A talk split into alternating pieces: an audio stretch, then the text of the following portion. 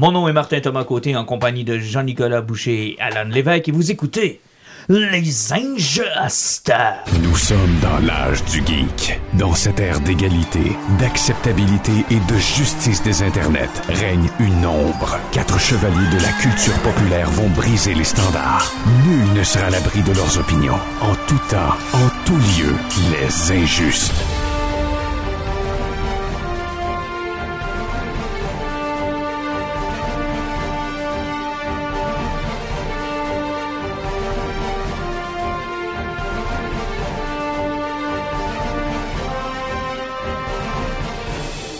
Messieurs, bonsoir. Ça va? Oui, ça va, je vais, je vais très bien même. OK. Le injuste, c'était bizarre. Euh, oui, mais je me dis qu'une fois de temps en temps, il faut se renouveler, surtout qu'on a des nouveaux auditeurs aujourd'hui. Ah, OK, euh, salut à tous. Oui, euh, des gens qui m'ont demandé euh, quel était mon podcast cette semaine, puis plus que un, là. Euh, tu sais, des fois, on a juste deux auditeurs. Là, ça se peut qu'on en ait trois. C'est fantastique. Bonsoir tout le monde. Pour vous accueillir, les critiques avaient raison. Pour ceux qui étaient là le mois dernier, on fait le pont exactement où Puis ça a pour, ceux-là qu'on a perdu à cause de ça, s'il vous plaît, revenez. Puis euh, Martin il sonne pas toujours comme Duffman qui nous présente. Oh yeah! Mais euh, non, mais je non, mais pour vrai, il y a des gens qui, euh, qui me parlaient du podcast cette semaine. Il y en a qui ont commencé il n'y a pas si longtemps non plus. Donc, euh, bienvenue. Euh, vous allez découvrir quoi dans ce podcast-là? Ben, beaucoup de choses. D'abord, vous allez voir des critiques de films, des critiques de séries télé. On parle beaucoup de Star Wars, on parle beaucoup de euh, Lord of the Rings, on parle beaucoup de. C'est quoi nos sujets récurrents? De bande dessinée, de Batman, de Superman. Euh, jamais de DC. Euh, ouais, DC, on parle beaucoup. Marvel, on en a parlé Si vous une êtes des fois. fans de BD de Marvel, vous Ouais. allez trouver le temps long. Ouais, ça se peut que si vous tripiez beaucoup, beaucoup sur X-Men. Mais et sinon, on, on a l'épisode de X-Men qui était excellent. Moi puis Patrice Riverain, on avait fait une discussion incroyable. Ouais, c'est- cet T'as-tu épisode- fermé mon oui. son, là? Non, Avec l'île à voyager dans le temps, puis Margot Strumblecott. Là, là, là. Hey, c'était-tu mauvais, ça? Ah. J'ai rien compris, hein. Encore aujourd'hui, je cherche à comprendre, puis euh, non.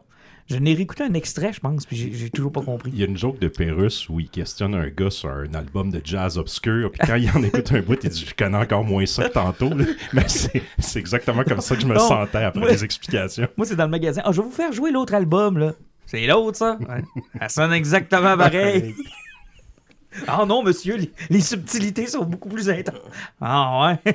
Mais c'était un peu comme ça après ce fameux épisode. Mais bref, euh, vous allez découvrir toutes sortes de choses, euh, des suggestions de lecture, euh, puis euh, on va parler aussi de, de- de- de- de streaming, on parle de, l'industrie aussi, hein. souvent dans notre podcast. Oui. On grâce à toi d'ailleurs, je te lève mon chapeau, on parle souvent du box-office, de comment ça fonctionne, des, on parlera peut-être un peu de la grève des scénaristes tout à l'heure. Euh, je serais curieux de vous entendre là-dessus. Vous l'avez, on l'a tous vécu en 2008, puis on a tous des expériences différentes, dépendamment des séries qu'on suivait à ce moment-là. là. Allô, Quantum of Solace. là. Euh, salut, Allô. Dr. House. Mais euh, on y reviendra. Beaucoup de choses. Euh, évidemment, Guardians of the Galaxy Volume 3, on va commencer avec ça dans quelques minutes. Nouveau de Marvel. Euh, est-ce que, en fait, la question qu'on va se poser, est-ce un film de Marvel? Est-ce un film de la phase 4? Est-ce un film de la phase 5? Ou est-ce un film de James Gunn? Je pense que vous allez avoir la réponse dans quelques minutes. Oui. Ouais, ça se peut. Et on va parler évidemment de Star Trek Picard, la troisième saison. Je pensais qu'on faisait la deuxième saison. Euh, non, j'ai passé par-dessus. Mais euh, on se. par- Moi, mais autour de Il ce y a du monde qui nous écoute qui font comme. Je me rappelle qu'ils ont parlé de la 1. Là, ils me parlent de la 3. J'ai dû rater l'épisode où ils parlaient de la saison 2. le même épisode qu'X-Men. Je vous, le, con- je vous le- je vous le conseille. Mais on aura l'occasion de, de parler aussi autour de qu'est-ce qui fonctionne puis qu'est-ce qui fonctionne pas dans la nostalgie. Puis comment Star Trek a observé ce que Star Wars a fait, puis comment ils ont... Tu sais, quand ils ont lancé Picard avec leur grande idée de pas d'uniforme, pas de pas d'anciens caméos, pas de... On Pas va de dans- Star Trek. Ouais, pas de Star Trek, on va dans une nouvelle direction, puis visiblement, ça a juste pas marché. Ben, je te dirais que dans la saison 3, on est allé all-in. All-in, c'est ça que vous voulez, c'est ça qu'on vous donne. Puis il y a deux façons de faire ça. La façon facile, genre on se contente de vous. Tu sais, un peu la façon Spider-Man, on, vous on se contente de vous mettre des caméos puis de vous mettre des On trucs, lance des choses. puis on vous lance des choses. Puis il y a la façon Star Trek, je pense qu'ils l'ont ficelé de façon extraordinaire, on vous en reparle. Jedi Survivor, tu l'as fait? Ouais, je l'ai pas encore fini parce que, euh, comme j'ai une maladie qui s'appelle le complétionniste, je me suis perdu dans les cartes. Ah, ben on aura l'occasion de voir est-ce que la carte est trop grande. Ce sera la question qu'on posera. Ça et bien d'autres choses. Et on commence en cinéma, les amis, avec Guardians of the Galaxy Volume 3. On a tous eu l'occasion de le voir? Ouais. Absolument. On est allé le voir presque en même temps. Moi, Ah je rentrais oui? dans la salle quand vous sortiez. Ah ouais, on n'était juste pas en même heure. Exact. Comment ça se fait que je t'ai pas cro- on s'est pas, croisés? Pas même ville. Ah, t'étais ailleurs, t'étais où? Je continue. Oh boy! Fait c'est pour ça le, le- le rendez-vous chez le Kiro le lendemain? Exact. J'ai pas eu exactement la même expérience que Euh, D'ailleurs, ça sera pas à fréquenter le cinéma de Chicoutimi quand Oppenheimer sera au, au grand écran. hein? Parce qu'on n'entendra plus rien des autres salles. Les trois colonnes qui restent risquent d'exploser pendant la projection. Il n'y en aura juste plus. Euh, on y va avec un tour de table?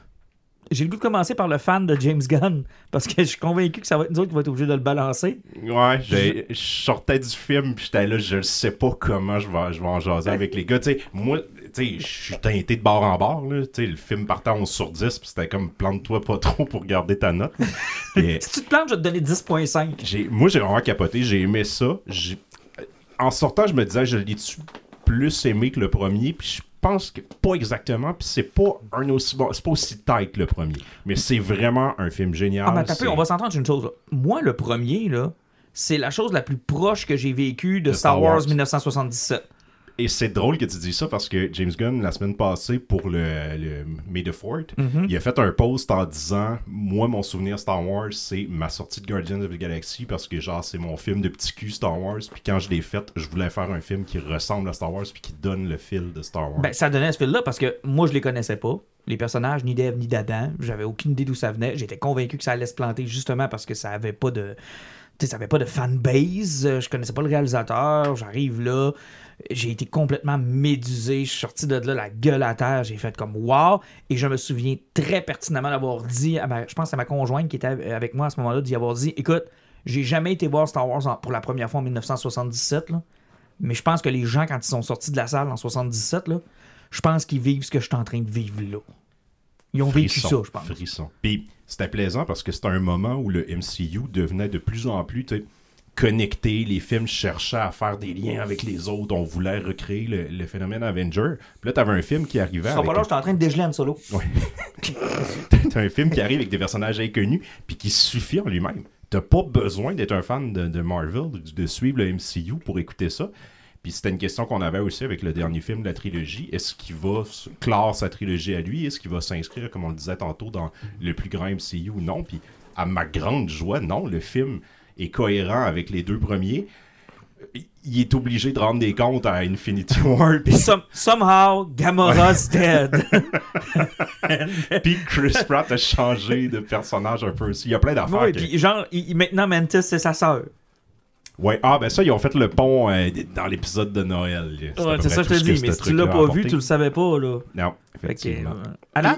Moi, personnellement, j'y allais avec beaucoup de recul parce que Guardian of Galaxy 2 est un film que je déteste euh, très profondément. C'est le point faible des trois, je pense. Euh, le côté euh, trop enfantin, l'humour qui ne fonctionnait pas dans ce film-là, les personnages qui étaient rendus invincibles, puis qui avaient des forces surhumaines qui n'étaient pas calculées, puis qui n'étaient pas toujours égales.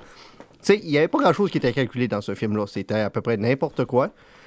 C'est que je suis allé voir le troisième de reculons. Euh, Je savais que ça allait être un film qui allait changer motivement, mais on avait vécu avec Thor 4 un film qui était changé motivement, mais Taika Waititi qui l'avait échappé sur sa scénarisation et surtout sur l'improvisation, où que, il parlait de cancer à phase terminale, puis il fait des jokes de pète à toutes les deux secondes.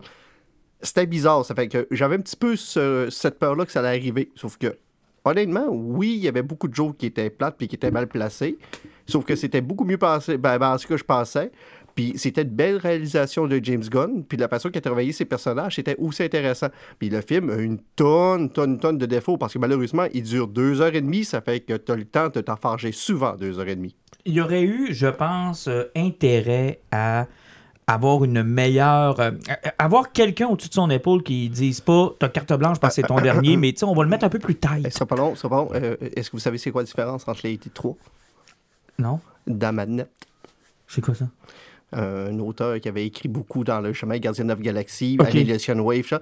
Euh, un gars qui est derrière Warhammer 40K dans les romans, beaucoup, beaucoup, beaucoup, beaucoup. Ça fait qu'il y avait quand même un grand auteur de science-fiction, puis de chez Marvel aussi, qui travaillait sur la scénarisation dans les deux premiers. OK, parce que là, il était pas là dans le 3. Mais il était pas là. Parce que moi, moi l'impression que ça m'a donné, premièrement, moi, mon impression, c'est la. euh, je, je partage votre impression. Moi, je suis sorti de là satisfait, content. J'ai eu l'impression que c'était pas un film du MCU. Ouais. J'ai eu l'impression que c'était la fin d'une trilogie. Qu'on a dit à James Gunn, voilà les clés du char, va faire un dernier tour. Puis il a été smart. Il a pas, il a pas brisé le char, il a pas rajouté des ailes dessus, il a pas changé de couleur. Il s'est organisé pour que Marvel, s'ils veulent continuer avec le char, ils peuvent. Puis S'ils veulent le, le remiser, ils vont pouvoir. Exactement. Il a conclu sa patente. On lui a donné une chance euh, de sortir. Tu sais, c'est un peu comme euh, dans le monde de la radio, quand on te donne la chance de pouvoir saluer tes auditeurs quand tu quittes. C'est un privilège. Parce que bien souvent, plus souvent qu'autrement, puis je pense dans le cinéma, c'est comme ça aussi, tu pars le cul devant puis euh, la tête derrière. Là. Tu sais, je veux dire, t'as pas le temps de dire au revoir à ton univers. T'as pas, tu sais, regardez Zack Snyder, comment est-ce qu'il est parti. Tu sais, regardez comment ben des réalisateurs ont quitté des, euh, des franchises sans jamais avoir l'occasion de pouvoir boucler ce qu'ils avaient commencé. Autant tu trouves que James Gunn été smart, autant je trouve que Marvel ont été smart. Parce qu'il va chez l'ennemi, là.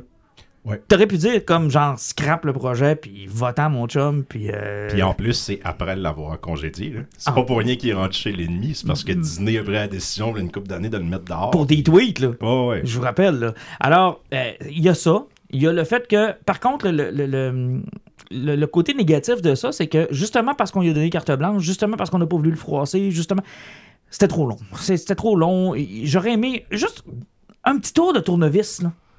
Ouais. Tu sais, Parce que oui, il y a des séquences, c'est beau, mais c'est inutile. Tu sais, ça, ça apporte rien à part te faire dire off, vite encore un peu avant qu'ils partent, vite encore une petite affaire. Mais ça sert à rien. là. Il a été pogné beaucoup aussi avec des éléments que lui a mis ou que les autres films ont introduits ou que Marvel voulait, puis il fallait qu'il travaille avec ça, genre Mm. Adam Warlock. Ouais, on, va en- on va y revenir à ça. là. Mais overall, c'est un bon film. Oui, Excellent. excellent film. Excellent film. Puis le fait qu'il soit pas dans le. Tu sais, ce qui est triste pour eux, c'est que là, on est tous et trois à dire que c'est un bon film.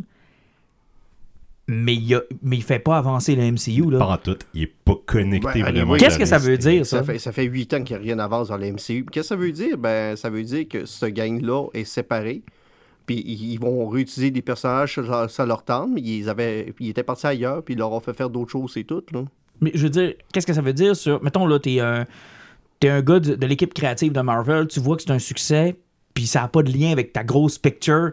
Ça te remet ça en question de te dire, ben, puis je pense que c'est toi qui m'avais parlé de ça, de la James Bondarisation du MCU. Tu peut-être à te poser la question, bon, est-tu mieux d'avoir juste des films solides qui font pas une grosse histoire? Ben, Ben, c'est ce qu'ils vont essayer avec Star Wars. je pense que c'est la bonne avenue. Puis, euh, puis personnellement, là, Marvel, là, ils, euh, ils ont, le problème, c'est que leur phase 5 est écrit au grand, est, est comme planifié au grand complet. Ils nous l'ont mis des dents l'année passée. Euh, leur pivot principal est présentement sur le bord de rentrer en prison.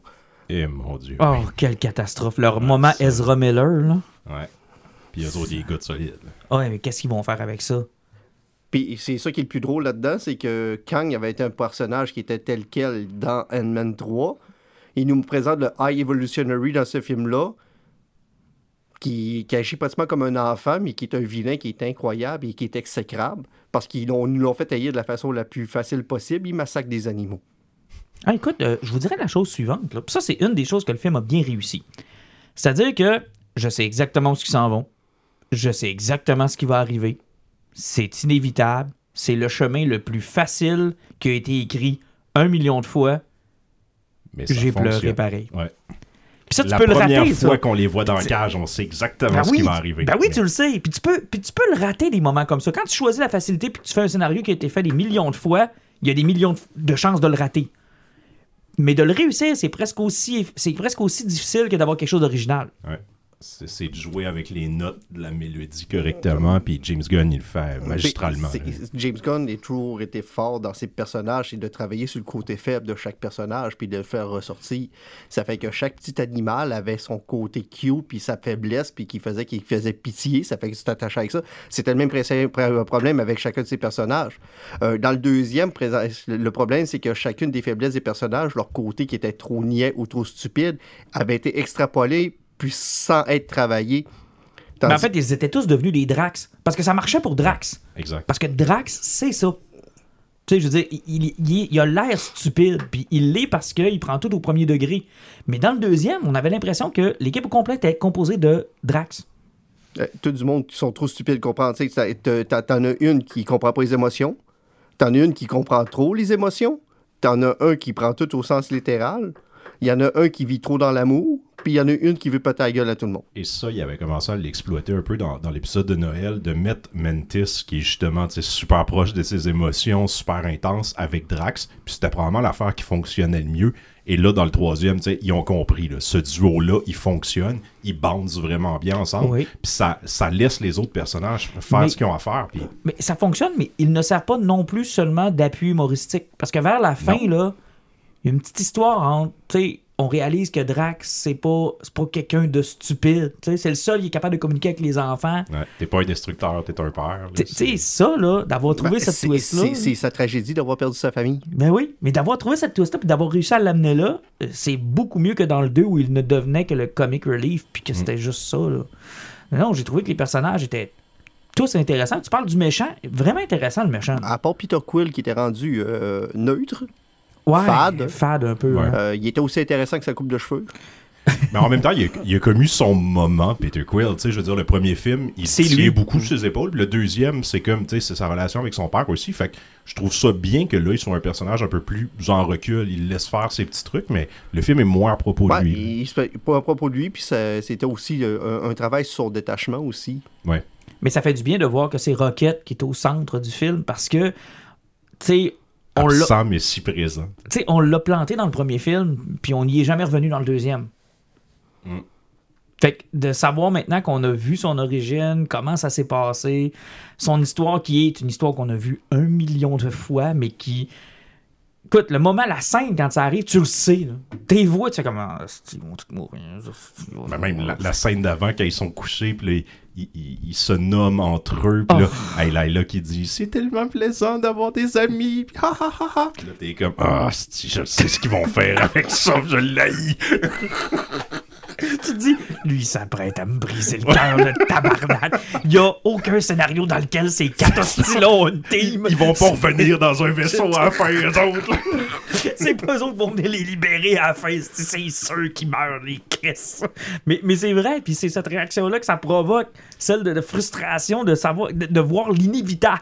Et, tu sais, deux points forts de ça, puis là, ça, c'est du grand James Gunn. Un, beaucoup de CGI, mais tu y crois, tu sais, ces personnages-là, t'es investi. Puis c'est un peu le phénomène, genre, Toy Story, là, ils sont, c'est toutes des créatures cauchemardesques. Là. Hey, le, lapin, qu'on y voit pas à la bouche, puis avec les pattes d'araignée, puis l'autre qui manque ses, euh, ses bras, puis il y a des, bras- des bras robotiques. Ils sont comme creepy, mais en même temps, sont super sweet. T'as- T'as rien que le goût de les adopter, puis tu sais, c'est vraiment bien réussi. C'est pas pour rien que c'est c'est pas cheap, mais genre, tu, tu t'es vois la première fois, puis tu sais exactement ce que tu t'en vas avec ça, puis on care pour ces petits animaux-là. Ah, hein. c'est fou. J'ai tellement. Écoute, je suis pas un braillard dans la vie, là. Mais j'ai haï cette scène-là, là. Haï cette scène-là, là, parce que j'ai pleuré avant qu'elle arrive, parce que je savais qu'elle arrivait. J'ai pleuré pendant qu'elle était arrivée, puis j'ai pleuré après qu'elle soit arrivée. Le sale, il me l'a fait faire trois fois le coup. C'est vraiment pas cool, OK? Vraiment pas. Adam Warlock. Il... Euh, euh, euh, ça, c'est euh, le phénomène Marvel avec les after credit scènes. Présenter plein d'affaires qu'ils savent pas s'ils vont les utiliser vraiment. Si on regarde les six derniers films, mettons qu'on va rien prendre, pa- par exemple, euh, quoi ça s'appelait, la, la, la, la gang de Tanan là, qui était immortelle. Là? Les Eternals. Tu peux-tu couper ce bout-là, s'il vous plaît? Comment s'appelaient les éternels? Les éternels. Les Eternals. Euh, ouais, il y a un beau petit lapsus, un beau petit blanc. Euh, il faut jamais oublier qu'il y a un titan qui est sorti de la Terre, on l'a Oui. jamais revu. Personne, tout le monde s'en crisse. Puis dans ce film-là, il y a aussi Jon Snow. Puis ils ont présenté le frère de Hmm. Thanos à la fin. Oui, c'est- hey, dans ce film-là, il y en avait beaucoup. Il y, avait, y avait justement le Black Knight Ouais, qui était Black là-dedans aussi. Knight était Black là-dedans. euh, puis Blade. Puis Blade. Puis Blade aussi, Hey, qu'on parlait autrefois. asti. Puis Blade, présentement, il est poigné dans le, Ouais. dans le strike en ouais, ce moment. Fait que là, t'as Et- Blade, t'avais le frère de Thanos, puis t'avais euh, le Titan, puis t'avais le. Euh, Multiverse of Madness, il y a le, perso- le personnage à la fin aussi. C'est Charlie Theron qui s'était pointé. Ouais. En plus, c'est Charlie Theron. Tu sais, c'est qu'il se placardent tout le temps dans le tas. Ils ont présenté un Dan Warlock à la fin du deuxième. Martin, ils ont, comme il m'a dit, ils ont scrappé ce personnage-là. J'ai fait, oublie pas, Martin, que le deuxième est sorti en 2017 et que, genre, six ans plus tard, il fallait qu'ils ramènent le personnage qui n'a eu aucun impact dans la guerre de l'infini. Et on se rappelle tout que le point fort de la guerre de l'infini avec l'Infinity Gauntlet, c'est quand Thanos a sauté l'univers, c'est Adam Warlock qui était le voir, il a fait comme Thanos, t'as-tu tué tout le monde? Donne-moi le gars. Donne-moi le gars. Parce que c'est ça le livre, là. Dans le livre, c'est Adam Warlock qui ramène tout le monde. C'est lui qui prend possession du gant de l'infini. que- une fois que l'univers est détruit au grand complet, il y a Adam Warlock qui est encore vivant, puis qui check euh, Thanos, fait comme tu l'as-tu fait, gros cave? Puis quand ils l'ont introduit dans euh, Guardians Volume 2, on pensait tous que c'était en vue qu'il fasse une présence dans Infinity War. Puis je sais pas ce qui s'est passé avec les frères Russo. Si on a juste décidé que ça, le, le casse-tête pognait pas Mais ou. pour, pour moi, ça faisait partie de la même gang qu'il y avait eu avec euh, ma- ma- Multiverse of Madness qui n'avait pas vu WandaVision puis ils savaient pas c'est quoi le story arc de ça. Donc, les autres, ils n'avaient pas vu Guardian 2 puis ils savaient pas que Adam Warlock avait été apporté dans l'univers. Le pire, c'est que c'est très possible. là. D'ailleurs, James Gunn s'est un petit peu gâté là-dessus. là. En tout cas, moi, je l'ai senti comme ça. Ben, la scène de l'ascenseur avec. euh, il il fait comme l'exposition, là, il explique en accéléré ce qui est arrivé à Gamora. Moi, je l'ai vu comme une pointe au frère Rousseau pour au scénariste d'Infinity War. là. Il est comme. Bon, il y a eu une guerre, tout le monde est disparu, tout le monde est revenu, elle est morte. Il y a plein de monde qui sont morts mais qui sont pas revenus, mais elle est revenue. On sait pas pourquoi. C'est à cause qu'elle est tombée en bas de la colline magique ou parce que la pierre a fait Ah, ben. Il est Il en dit- train de le dire. là. Il dit pire que ça. Il dit Il dit- Magic. Non, non, mais il dit pire que ça, parce qu'à un moment donné, il dit.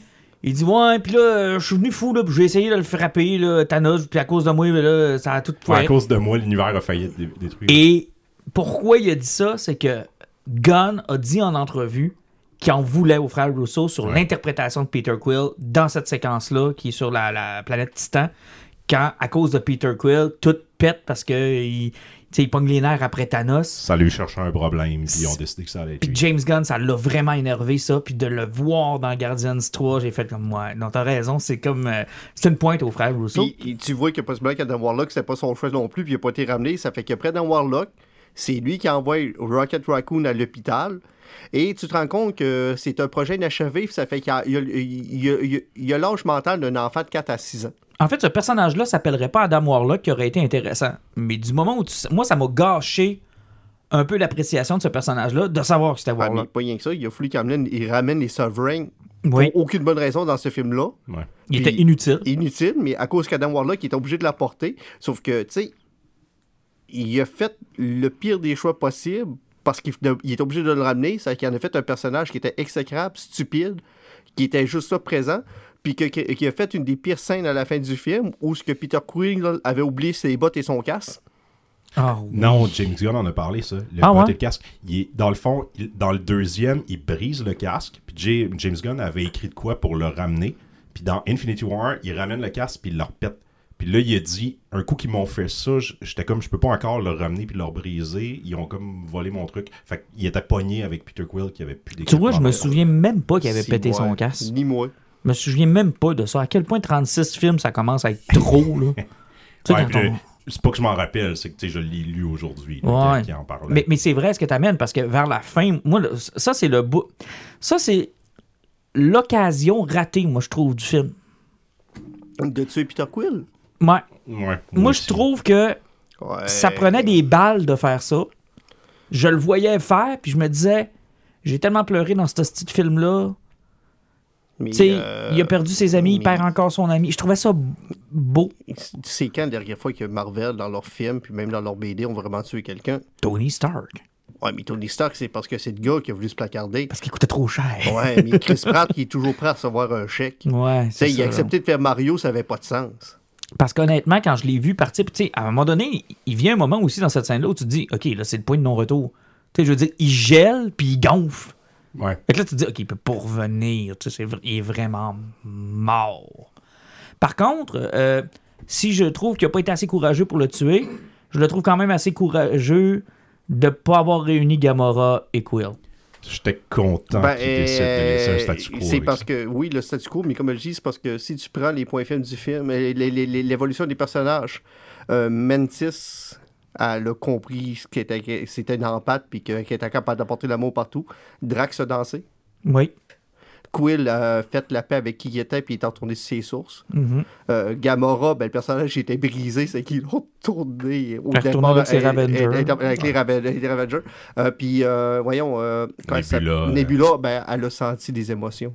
Puis Rocket est devenu leader Effectivement, Ouais. qu'est-ce qu'il a toujours d'une voulu famille, tu sais, D'une d'une famille, parce que lui croyait plus à ça, la famille. Tu sais, je veux dire, dans les trois films, Rocket a toujours de la misère à être Mais en il, groupe. il est toujours de la misère en groupe, puis il a toujours tendance à défaire le groupe. Exact. À s'auto-saboter, en fait. À s'auto-saboter, ça fait que. C'est ce qui arrive, c'est que Gomme, dans ce film-là, il a travaillé sur tous les côtés négatifs de leur personnage, puis là, il les a montés en force.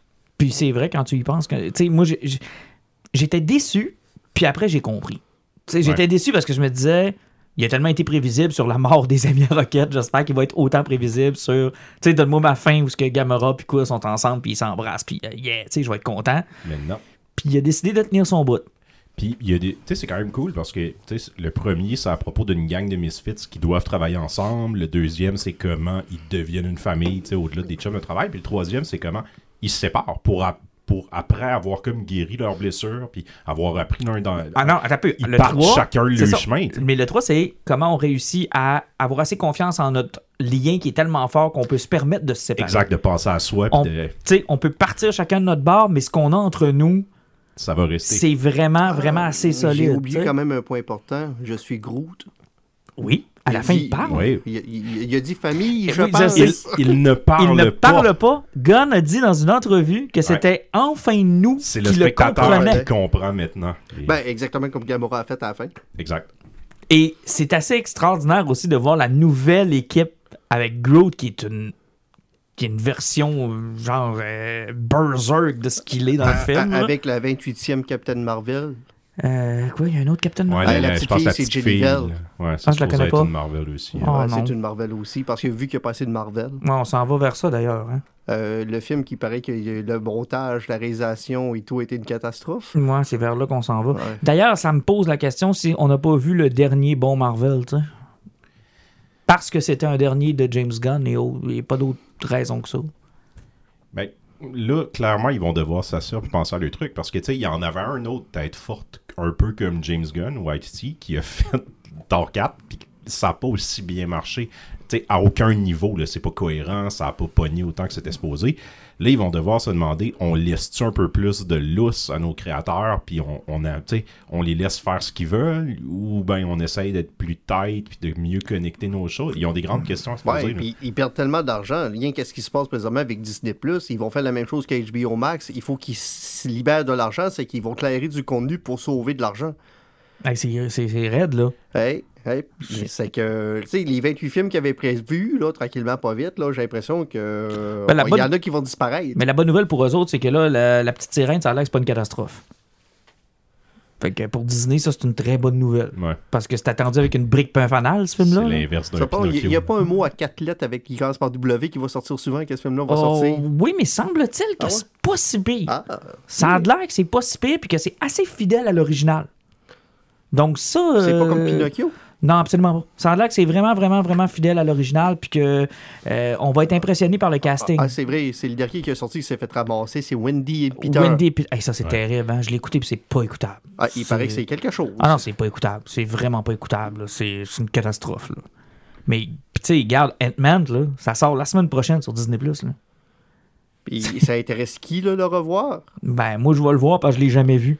Mais Ouais, j'ai- dit revoir. Euh, revoir. Écoute, j'ai jamais revu Multiverse of Madness. là.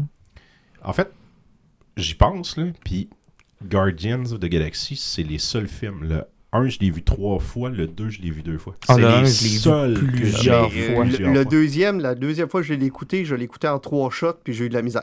Le premier, Ouais, le je suis premier, pas prêt à là, me réconcilier non plus que le 2. le premier, là, je l'ai réécouté au cinéparc, puis c'était tellement extraordinaire. Puis à chaque fois que je le réécoute, ce film-là, j'ai le même feeling. C'est un film indépendant. T'as pas besoin de rien Mais- écouter de Marvel pour l'écouter. Depuis Shang-Chi, j'en ai pas vu un deux fois. Euh, exactement. Je les ai juste vus au cinéma, puis ça finit là.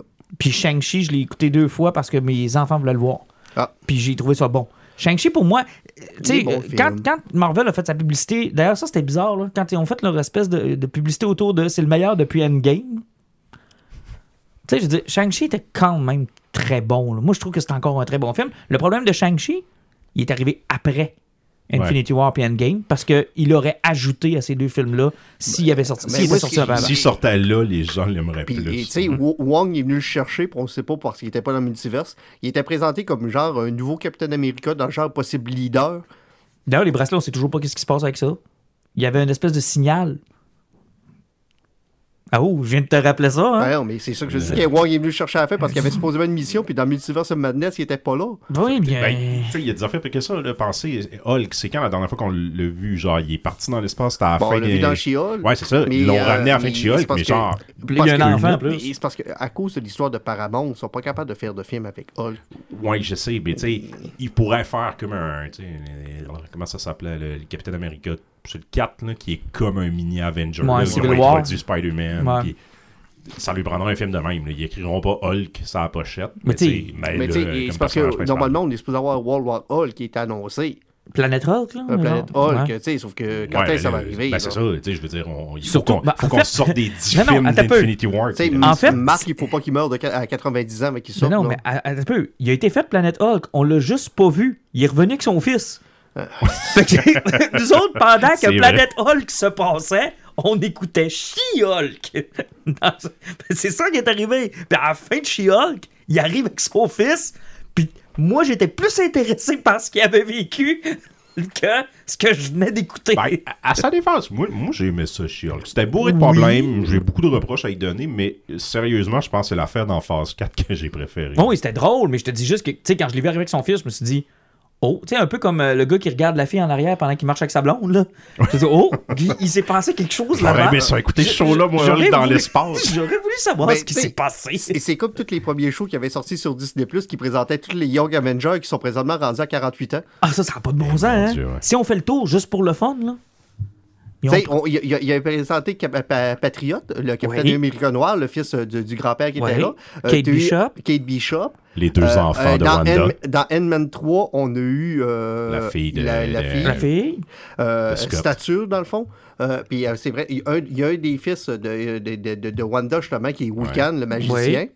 Euh, normalement, dans Secret Invasion, on aurait dû rencontrer Hulklin, qui est une espèce de scroll aussi, qui devrait faire partie de la royauté. Puis tout ce qui nous manquait avec Kang, c'est la- l'itération de Kang jeune, qui, qui voulait pas devenir son futur, qui est Iron Patriot, le Iron Man Kang. C'est que- c'est le seul qui nous manquait avec Kang. Il avait tout été présenté. Mais sur 10 ans. Ouais. Et avec un Kang qui va devoir être casté, là, je vous l'annonce. euh, Castré ça- ça sera ou pas casté? Re- eh ben, il... il va être casté out. puis- Ben, en, en tout cas, il sera pas dans le prochain Creed. Mmh. Et, et- et, euh, je- Il, il va retourner où ce qui était au début de Creed en prison. Et moi, je me trouve. Et le pire, c'est que je vais faire une confession parce qu'on est en podcast, là. Mais quand j'écoutais Guardians 3, je me suis trouvé raciste parce que je regardais le méchant et je me disais, crime, il aurait dû le recaster pour Kang parce que. Crime, ça ferait bien. Tu sais, Il y a la prestance du méchant. Je me demande s'il serait pas. Ouais. S'il pourrait pas faire une twist du genre. Ben, ça en était un d'un autre univers. C'est. Je m'avancerai pas à essayer de prononcer le nom de cet acteur. Non, non, non, non, Euh, mais je l'ai Louis. Mais je l'ai trouvé extraordinaire dans ce film-là. là. Ah, il, est- il est vraiment cool, mais je trouve qu'il fait. Puis tu sais, pour l'avoir vu dans. Parce qu'il joue dans Peacemaker aussi. Ok. Puis je trouve qu'il est comme. Il fait plus vieux. Euh, Kang, il, a- il a une espèce d'attitude. tu sais, Il fait Ouais. jeune un peu comme, mettons, dans trentaine. Tandis que lui, il a plus l'air d'un gars genre 40-50. D'ailleurs, salutations à son super maquillage de Robocop 2. Ça m'a fait du bien de voir ça. Ah, puis Peter en fait référence. là, avec ton masque de Robocop. Avec ta face de Robocop, puis Robocop. Puis par- parlant de l'attitude du méchant, tu sais, on a parlé du fait qu'il était exécrable, que masquerait des animaux, puis on l'haïssait vraiment, là. Euh, ce gars-là, c'est la personne la plus intelligente de l'univers. Il veut réussir à faire évoluer toute espèce, à puis créer une Terre 2 où ce que tout est parfait dedans. Il crée un petit raton laveur de marbre, puis le raton laveur, tout croche, il est plus intelligent que lui, Ouais. et ça le met à tabarnak. Et là, il veut pogner ce raton laveur pour y enlever ce cerveau pour comprendre pourquoi son invention, parce, parce que pour lui, c'est une aberration, il n'est pas parfait, puis ce gars-là, quoi après perfection, il a créé quelque chose d'imparfait qui est meilleur que lui. Et le gars tilt, mais tilt, il ne décroche pas, là. Il est tilté du Ah début jusqu'à la il- fin, là. Il tient, là. Et il dit une des phrases les plus cruelles là, quand Raccoon dit euh, ben, Je vais pouvoir aller retrouver mes amis puis partir. Puis il dit Comment ça, tes amis puis partir hein? Tu vas mourir, puis on va les tuer aussi. Puis il fait comme Quoi? Puis il dit Voyons donc, il dit T'es plus intelligent que moi, t'as réglé mon problème, puis t'as même pas compris qu'on allait tous vous éliminer. J'étais là Ah, c'est rough. Ah, c'est vraiment rough. Et sa contre-terre, qui est une catastrophe. Est vraiment awesome. Moi, là, c'est tellement un moment creepy, awesome. La tonne de Fate No More qui décolle, le vaisseau qui arrive, et tu vois tous ces créatures-là, même pas en CGI, là, du Buffy de luxe, là, toutes des masques d'animaux. Puis là, il regarde le vaisseau arriver, puis j'étais là, où c'est que le film s'en va avec ça? là? Et- On est où, là? Et ils sont absolument pas parfaits, là. C'est comme ça. C'est tout croche, genre, c'est une copie parfaite de la Terre, mais genre avec tous les problèmes. Ta vision de la perfection, c'est une pieuvre qui vend de la dope à des Ils ont des biens, ils ont du mobile. là. Oui, oui, c'est ça. D'ailleurs, ça, là, ça, ça, c'est le bout que j'ai trouvé un peu cave. Là. Gamora qui est pas capable de conduire le, le, le vaisseau. Alors que d'habitude, esti, il arrive dans n'importe quel de vaisseau dans ces films-là, puis ils sont tout le temps Ouais, capables de le piloter. ou-. Oublie pas que ces vaisseaux-là n'ont pas d'engrenage. Ouais. Puis là, après ça, ils arrivent dans le char, ils sont pas capables de, tu sais, ils sont pas capables de conduire un char. Ben, il était manuel, puis il y a pas, Ah. comme je te dis, il n'y a pas d'engrenage. Il Arrête, donne là. une maudite bonne raison. Elle fait comme, Ben voyons donc, je suis pas capable de chauffer, c'est toi qui vas chauffer. Comment ça fait que t'es pas capable? Tu viens pas de sur Terre? Il dit, ouais, mais je suis parti à 8 ans. Pourquoi je connaîtrais, pourquoi je comprendrais mieux comment chauffer un char que toi? Mais tu sais, c'est quand même bizarre parce qu'ils prennent le temps de acknowledger ces affaires-là, mais pour tout le reste des autres films, tu sais, je veux dire, ils arrivent toujours devant des affaires qui, qui ont Il devrait pas avoir de réponse. qui, devraient pas être capables de faire fonctionner, puis ils sont capables, tu sais, c'est un peu choquant, tu sais. Ben, là, c'est des, suspension of disbelief. Un peu Ouais, c'est comme ça. pourquoi il- dans l'espace, il continue à respirer pendant un certain nombre de temps, comme si c'était dans une piscine. Genre, Ouais, il tient souffle et tu congèles. Tu sais, je veux dire, je t'annonce Ben, quelque chose, là, si t'enlèves ton casque dans l'espace, Dans Star Wars, c'est fini dans- instantanément. Dans, là. Star Wars, ils sont dans, dans- sur des astéroïdes avec un, un masque de chirurgie avec un petit Ah, mon tube. là? Dieu. Ben, la cape à Darth Vader flotte, puis elle a du vent dedans. Quand il regarde le tentative 4 quitter, il y a du vent dans sa fucking cape. Puis il faut voir que quelqu'un m'explique comment Léa se pousse avec la force. là. Oh, mais ça, c'est Mary Poppins. Croisier, ça va arriver. Donc, euh, c'est la, c'est la magie. Mais bref, c'est ça. Faut, faut, faut pardonner ces petits moments. Ouais, je pense que oui. Hey, en terminant, est-ce que ça vous. Bah, toi, je le sais, tu vas dire oui. Je Oui, sais pas oui, pourquoi oui, je pose oui, oui, oui. Maintenant, on l'accueil à bras ouverts chez DC. Il n'y a plus besoin de faire de la pub pour l'ennemi. Je sais pas pourquoi je pose cette question-là. Je vais en poser à Alan, OK? Parce que je risque d'avoir une réponse plus raisonnable de la part de Alan. Parce que moi, j'ai eu ce feeling-là quand je suis sorti. Euh, un peu comme une rencontre avec un- ton agent de, de, finance, là, avec ton, euh, gars aux finances, qui t'a dit que tu vas être correct, que tu vas pouvoir t'acheter une... mais Je, je me suis senti rassuré pour Superman Legacy. Euh, moi, je vais faire confiance aux critiques. Va chier. Nice. Va chier. Non, mais sérieux, ça t'a-tu rassuré? Est-ce que t'as les mêmes craintes pareilles? Parce que Superman, c'est un de tes personnages. C'est ton personnage préféré, je pense. J'ai toujours autant de crainte parce que ce gars-là, il est capable du meilleur comme du pire. Donc, euh, Quel James Gunn on va avoir avec Superman? C'est la question qu'on se pose. effectivement. Même Et- si c'est pas vengeux, il peut pas pas comprendre Superman autant que Snyder. C'est dur à faire à ce niveau-là. Mais à ce niveau-là, j'ai pas de problème. Moi, c'est tout ce qui va l'entourer alentour. Hmm, comme. Ben, tu sais, euh, Jimmy Olsen, ça va-tu être un, un- comic relief qui va être désagréable? Euh, comment il va apporter Lois? Parce que Lois, au cinéma, a été, a été reconnu comme une dyslexique qui a tendance à pas se mêler de ses affaires puis se mettre dans des situations impossibles. Zack Snyder a fait créer une, téléporte- une téléporteuse à la Nightcrawler. Euh, Puis aussi qui avait du sang euh, de, de, de poisson, je sais pas trop quoi, parce qu'elle pouvait pas geler, là, mais c'est un personnage parce que, sais, Lois, Peux-tu te débarrasser du chat derrière toi? mais c'est parce qu'il Il fait mon du sac. bruit, c'est terrible. J'avais un solo congelé tantôt, puis là, on a le chat qui gratte Mais, après le C'est sac. ça, c'est parce que il- tout le personnage de casting qui est à côté, euh, euh, Perry, Mhm. qu'est-ce qu'il va en faire? Et Est-ce qu'il va en faire un J. John John Jameson? Euh, Ben, moi, c'est drôle, j'aurais donné une autre chance à Lawrence, à Lawrence Fishburne qui s'est clairement pas illustré dans ce rôle-là. Et mon dieu. Ben, en fait, C'est pas, c'est pas de sa faute. qui s'est illustré dans Ouais, ces films-là. Ouais, mais je veux dire, c'est pas de sa faute. Il aurait, non, il aurait pu être un très bon euh, Perry Wright. Ben, t'es tout comme Henry Cavill, il avait le physique de l'emploi, ils ont rien que donné rien avec quoi travailler. Ah, mais tu sais, c'est- ça qui arrive, c'est que travailler Superman sur ce qui est supposé d'être, quelque chose qui représente l'espoir, euh, The American Way, euh, oui, fine, euh, ça va dépendre de qui qui va se caster, mais c'est c'est tout ce qui va l'entourer dans l'humour. Il peut tout, il peut tout scraper là. Et euh, aussi Superman, euh, ça va dépendre encore du vilain qu'il va apporter, parce que, tu sais, ça serait peut-être qu'il emmène Brainiac, Ouais. Sauf qu'il faut pas qu'il ramène Zod, puis il faut pas qu'il ramène une niaiserie aussi. Là. Tu sais, on- on- il s'est battu contre une île dans son, son, dans son avant-dernier film. là. Oui, parce que Richard Donner a jamais été capable d'y donner un ennemi qui était à la hauteur de ce qu'il était capable de faire. Ben, Zod. C'est le problème de Sauf que, Superman. sauf que, et c'est ça. Mais Il est pas écrivable. Il est pas. Il- Return, Return, c'était un foutu. C'était une île. Puis l'île était supposée d'emmener Brainiac dans le deuxième. Sauf que c'est jamais eu lieu, sauf que c'est ça. c'est- Mais tu sais, je te rappelle qu'il y a eu mal à cause d'un cristal de kryptonite, mais après ça, il y avait à peu près 250 millions de tonnes de kryptonite sur le dos, puis il a été capable de le crisser dans l'espace. Moi, je... mettons que j'avais un ch- euh, deux vilains que j'aimerais, là, puis que je pense qui, se- qui auraient du sens pour le film. Soit Metallo. C'est un, tu sais, J'allais dire, j'allais dire. Metallo, Ah, moi mais, aussi. euh, C'est facile d'écrire quelque chose qui a du sens, puis sinon, Bizarro. Là, c'est peut-être plus compliqué. Mais Bizarro, c'est parce que James Gunn serait capable de le faire. Parce que, encore une fois, là, il, appa- il embarquerait peut-être trop sur son côté absurde, puis ça pourrait faire mal aussi. Puis on peut pas Sauf donner- que, tu sais, Corbin, c'est c'est- c'est un méchant qui est super facile à utiliser. Tu sais, même Smallville l'avait bien, bien apporté. Ouais. Donc, euh, il est facile à porter. Tu sais, genre, le grand vilain, puis le, le grand problème de Superman, c'est la kryptonite. Puis, tu sais, Metallo, c'est comme une bonne manière de l'intégrer. Tu peux pas avoir rien qu'un bâton Ouais, de puis, kryptonite euh, qui fait rien, mais Metallo, c'est comme un l'intellect bon de, de entre-deux. Lex Luthor pour en faire vraiment un trou de cul Absolument, total, parce absolument. que euh, ben, général- en général, c'est souvent lui qui est en arrière de tout ce qui se passe avec Corbin. Mais est-ce qu'on a encore Lex actu-? Même, même présentement, dans la run actuelle, euh, Lex Luthor utilise encore Corbin. Mais est-ce qu'on a encore besoin de Lex Luthor? On l'a pas assez eu?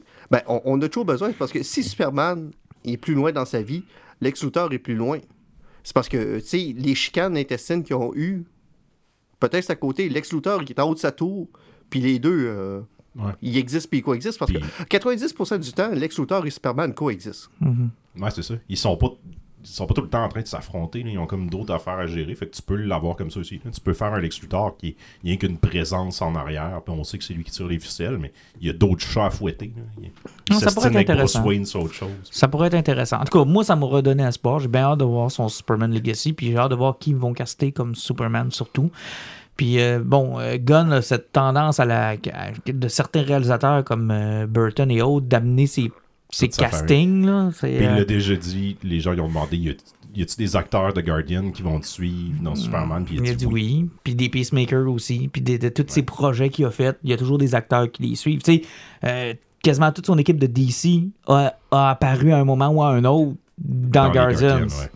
Dans le troisième. Ratcatcher était Ah, mais- là, sa femme ah, était ah, là, son Honnêtement, frère. ce qui serait cool, là, hein, parce que James Gunn a la possibilité de caster le Lex Luthor le plus awesome du monde, C'est-à-dire, son meilleur chum, qui? Michael, Michael Rosenbaum. Qui était dans le film d'ailleurs. Oui, il était là. Rosenbaum, Ouais, ben oui, Ouais, ben, c'est le personnage de de Cristal glace, là, ouais, ouais. qui, qui était dans le deuxième aussi, Mais- avec Sylvester Stallone qui était revenu là-dedans. Parce que, tu sais, tu sais, il y, a- il y a possibilité. Mais vous dites, mais, mais tu sais, c'est pour moi le meilleur Lex qu'on a jamais eu.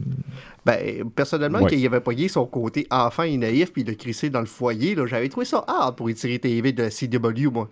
Moi, je- je- moi ce Lex Luthor-là, pour moi, c'est le. Bon, à part la finale, là, quand ils l'ont ramené, puis que là, il était moitié euh, dans une espèce de, de cuve, de je sais pas trop quoi. là, c'était- Mais non, non, non, ça, c'est pas le vrai. C'est parce, que- c'est parce que Michael Rosenbaum a voulu quitter la, la C'est série. ça. Il était carré de se raser la tête, il était carré d'être à Vancouver, puis il voulait tomber dans une sitcom, parce qu'à l'époque, dans une sitcom, tout le monde faisait des shows de 20 minutes, puis gagnait un million par épisode. Mm. Il a voulu se lancer là-dedans, ça n'a pas vraiment marché. Mais fine, il avait le droit de quitter. Sauf qu'il est vraiment revenu dans le dernier épisode de la saison 10. Ouais, c'est ça. Mais Ouais. mais il y a eu une partie où Lex revient, mais, c'est pas lui. ouais. Ça, un- mais c'est un genre de Darth Vader dans son Bacta Tank. Là. Et effectivement, c'est parce que c'est- c'est un problème. Il fallait qu'il le ramène d'une certaine façon parce que le show, en l'ayant perdu, a souffert. Ah, ça marchait plus. Ça marchait plus. Ça marchait Sans- plus. Sans Michael Rosenbaum, le show euh, a, a mangé une sacrement de vol. Puis j'aimais beaucoup Lionel. Le personnage qu'on avait Ouais, apporté du celui père qui- de celui qui est Lex. devenu Darkseid à la fin, là? Euh, ouais, ça, je me souviens plus de ce bout-là. C'est lui qui est devenu Darkseid. Parce mais tu que- sais, ça, ça avait le problème d'une saison, il était vilain, une saison, il était gentil. Une Ah, saison, mais la fin de la saison 3, là, quand il fait sauter Chloé, qui visiblement était en train de faire une orgie à l'intérieur de sa maison. tu sais, je veux dire, avec le Requiem de Mozart qui joue, là, puis il se fait raser les cheveux en prison, puis là, on se posait tous la question est-ce qu'on a, Lex? est-ce qu'on a été Ouais. dupé, puis c'est vraiment lui, Le Lex vrai Lex, ouais. Tu sais, genre, ils ont- il va tuer son fils, puis il va prendre son identité. Hey, je trouvais tellement qu'il allait à quelque part de hot, tu sais, c'est genre quelque chose qu'on n'a pas vu venir, tu sais, puis euh, c'était Glover qui le jouait. Ouais. Euh, ouais. il était- quel acteur, tu sais, je veux dire, là-dedans, il était cœurant, mais un peu comme tu viens de dire, là, il redevenait gentil. Il n'y a pas un bout où il a sorti avec la mère à Superman aussi? Oui. Ouais. Ouais. C'était des montagnes russes, Smallville. Ouais, ouais, Smallville, ça n'a pas toujours été très bon. Il y a eu des moments où c'était... euh, C'était plus souvent qu'autrement mauvais, surtout plus ça avançait, mais il y avait toujours, tu sais, mettons, 5-6 épisodes awesome dans cette Ah, saison. mais moi, pour moi, les trois premières saisons sont extraordinaires. À quelques exceptions près, là. Tu sais, je veux dire, quand il découvre sa Hate Vision, quand il découvre, tu sais, quand il Ah ouais. découvrait ses pouvoirs au fur et à mesure, Hey, c'était hot, là. Puis, Ben, euh, c'est un euh, show qui aurait euh, mérité saisons. le, le meilleur, là, c'est qu'il a tiré son cristal, puis il a fait monter sa forteresse, puis que pendant l'été, là, ils ont collé leur avocat, puis ils ont fait Puis comment ça va avec la famille Seagal Puis ils ont raccroché. Problème n'est pas réglé. Oups. Oups, c'est parce qu'on vient de sortir la forteresse de la solitude. Ouais, tu peux vraiment pas encore dire Superman. Il peut savoir une cape? Non. Il peut. Tu mettre un t-shirt bleu? Pas encore. Puis tu sais, rappelez-vous comment cette série-là nous donnait du gros fanservice, mais tu sais, assumé. Christopher Reeve jouait dans la série. Ouais. Euh, Margot Kidder a A joué joué. dans la série. Tu sais, euh, comment il s'appelle? Euh, Marlon Brando était décédé, mais ils ont ramené Terrence Stamp qui jouait le. le Zod. Zod. C'est lui qui faisait son père dans la série. Ils ont ramené euh, la- la- ben, sa mère, c'est elle qui jouait la La Nana. dans Superman 3. Tu sais, c'est comme. Il Son père pas était shérif, tout fais-moi peur, je me trompe pas. Ouais, mais ça, Ouais, ça n'a pas de lien. Ah, lien, mais, mais c'est vrai que, tu sais, ils ont fait. euh, puis, euh, ils ont tellement essayé. euh, Rappelle-toi le, le- toute la discussion autour de Adam Knight. Oui, il était supposé amener Batman éventuellement. C'était. C'était Batman. Quand tu Ouais. réécoutes ces épisodes-là, c'est Batman. Ben, en fait- O- Oliver Queen et Batman. Exact, c'est ça. Ils ont Ouais. pris les, les histoires de Batman puis ils les ont donné à Oliver Queen. Puis tu sais, c'est vrai que c'est deux, euh, deux héros qui se ressemblent, le Batman c'est ça. Arrow. tu- Mais, c'est vrai qu'ils ont touché à plein de choses. Tu sais, je veux dire, c'était les premières fois, je pense, où on voyait ça aussi. Des trucs du comique qui se ramassaient à l'écran, même si c'était des fois un peu maladroit, des fois un Ouais. peu trop euh, dilué, on va dire ça comme ça. Là. Mais quand ils ont. euh, C'est, ben, c'est pas. Euh, qui s'est ramené Le là-dedans. Oui, puis t'avais pas euh, Brainiac, c'était euh, de Buffy. Le là. gars de Buffy, oui, c'était. Master, euh, euh, Euh, James James Master. Master, ouais. Ça, c'était-tu hot, ça? C'était vraiment bien fait. Il faisait un de ses profs à l'école. Ah, c'était super cool. Saison 4. Ah, dans ces alentours-là. Moi, je me souviens de la saison 4, à un moment donné, quand ils ont introduit Lois. Puis Ouais. qu'à la fin de cette saison-là, il vole pour la première fois, mais c'est pas Superman. Il est comme il triggeré possédé, par euh, euh, son père. Puis son père, Jor-El, c'était.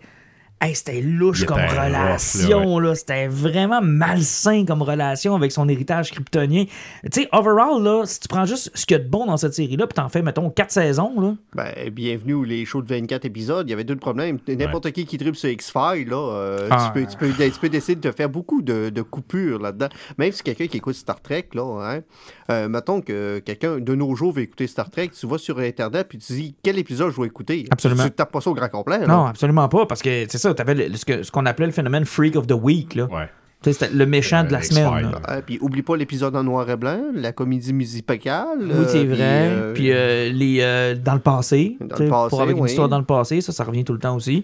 Euh, tiens, on fait un lien avec Star Trek euh, parce que évidemment, on l'avait fait, je pense, avec Jean-Nic, on t'avait fait une espèce de liste de la première sa- des, des premières saisons à écouter. Quels Ouais. épisodes euh, Genre la seule affaire de Star Trek que j'ai écouté dans ma vie, là, genre c'est, 5-6 euh, épisodes. C'est ça, Mirror, saisons. Mirror, puis euh, Ouais, celui où il se bat une- contre une bebite. Amok Euh, Time, puis ces affaires-là. On t'avait fait une liste, là, euh, Balance of Terror, euh, ah, de Doomsday Machine. En tout cas.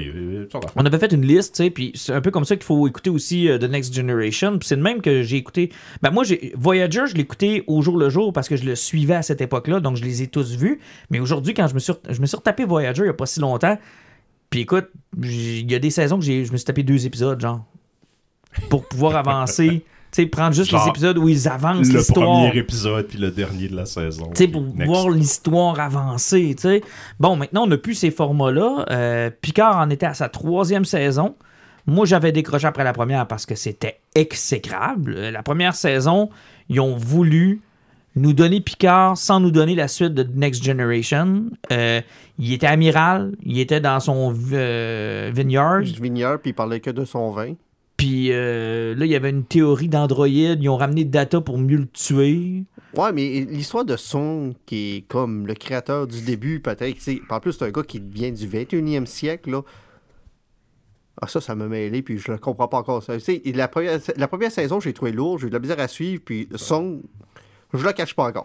Puis en plus de ça, ben là, Picard meurt, mais il revient en robot, mais en robot pas fort parce que Parce qu'il y a 90 ans. c'est n'importe quoi. Puis j'avais trouvé Patrick Stewart diminué. Sa voix a changé. Il a l'air d'un vieillard. Ça a pas l'air facile. Puis j'étais triste. J'écoutais ça, puis j'étais comme. Sais, moi, ça, fait 20 ans que je le suis. Il se tape des putes, il prend de la coke, il est toujours à côté de la traque. je non. ne suis pas dans la bonne épicerie TV. non, non, hein, t'es pas dans la bonne série, désolé.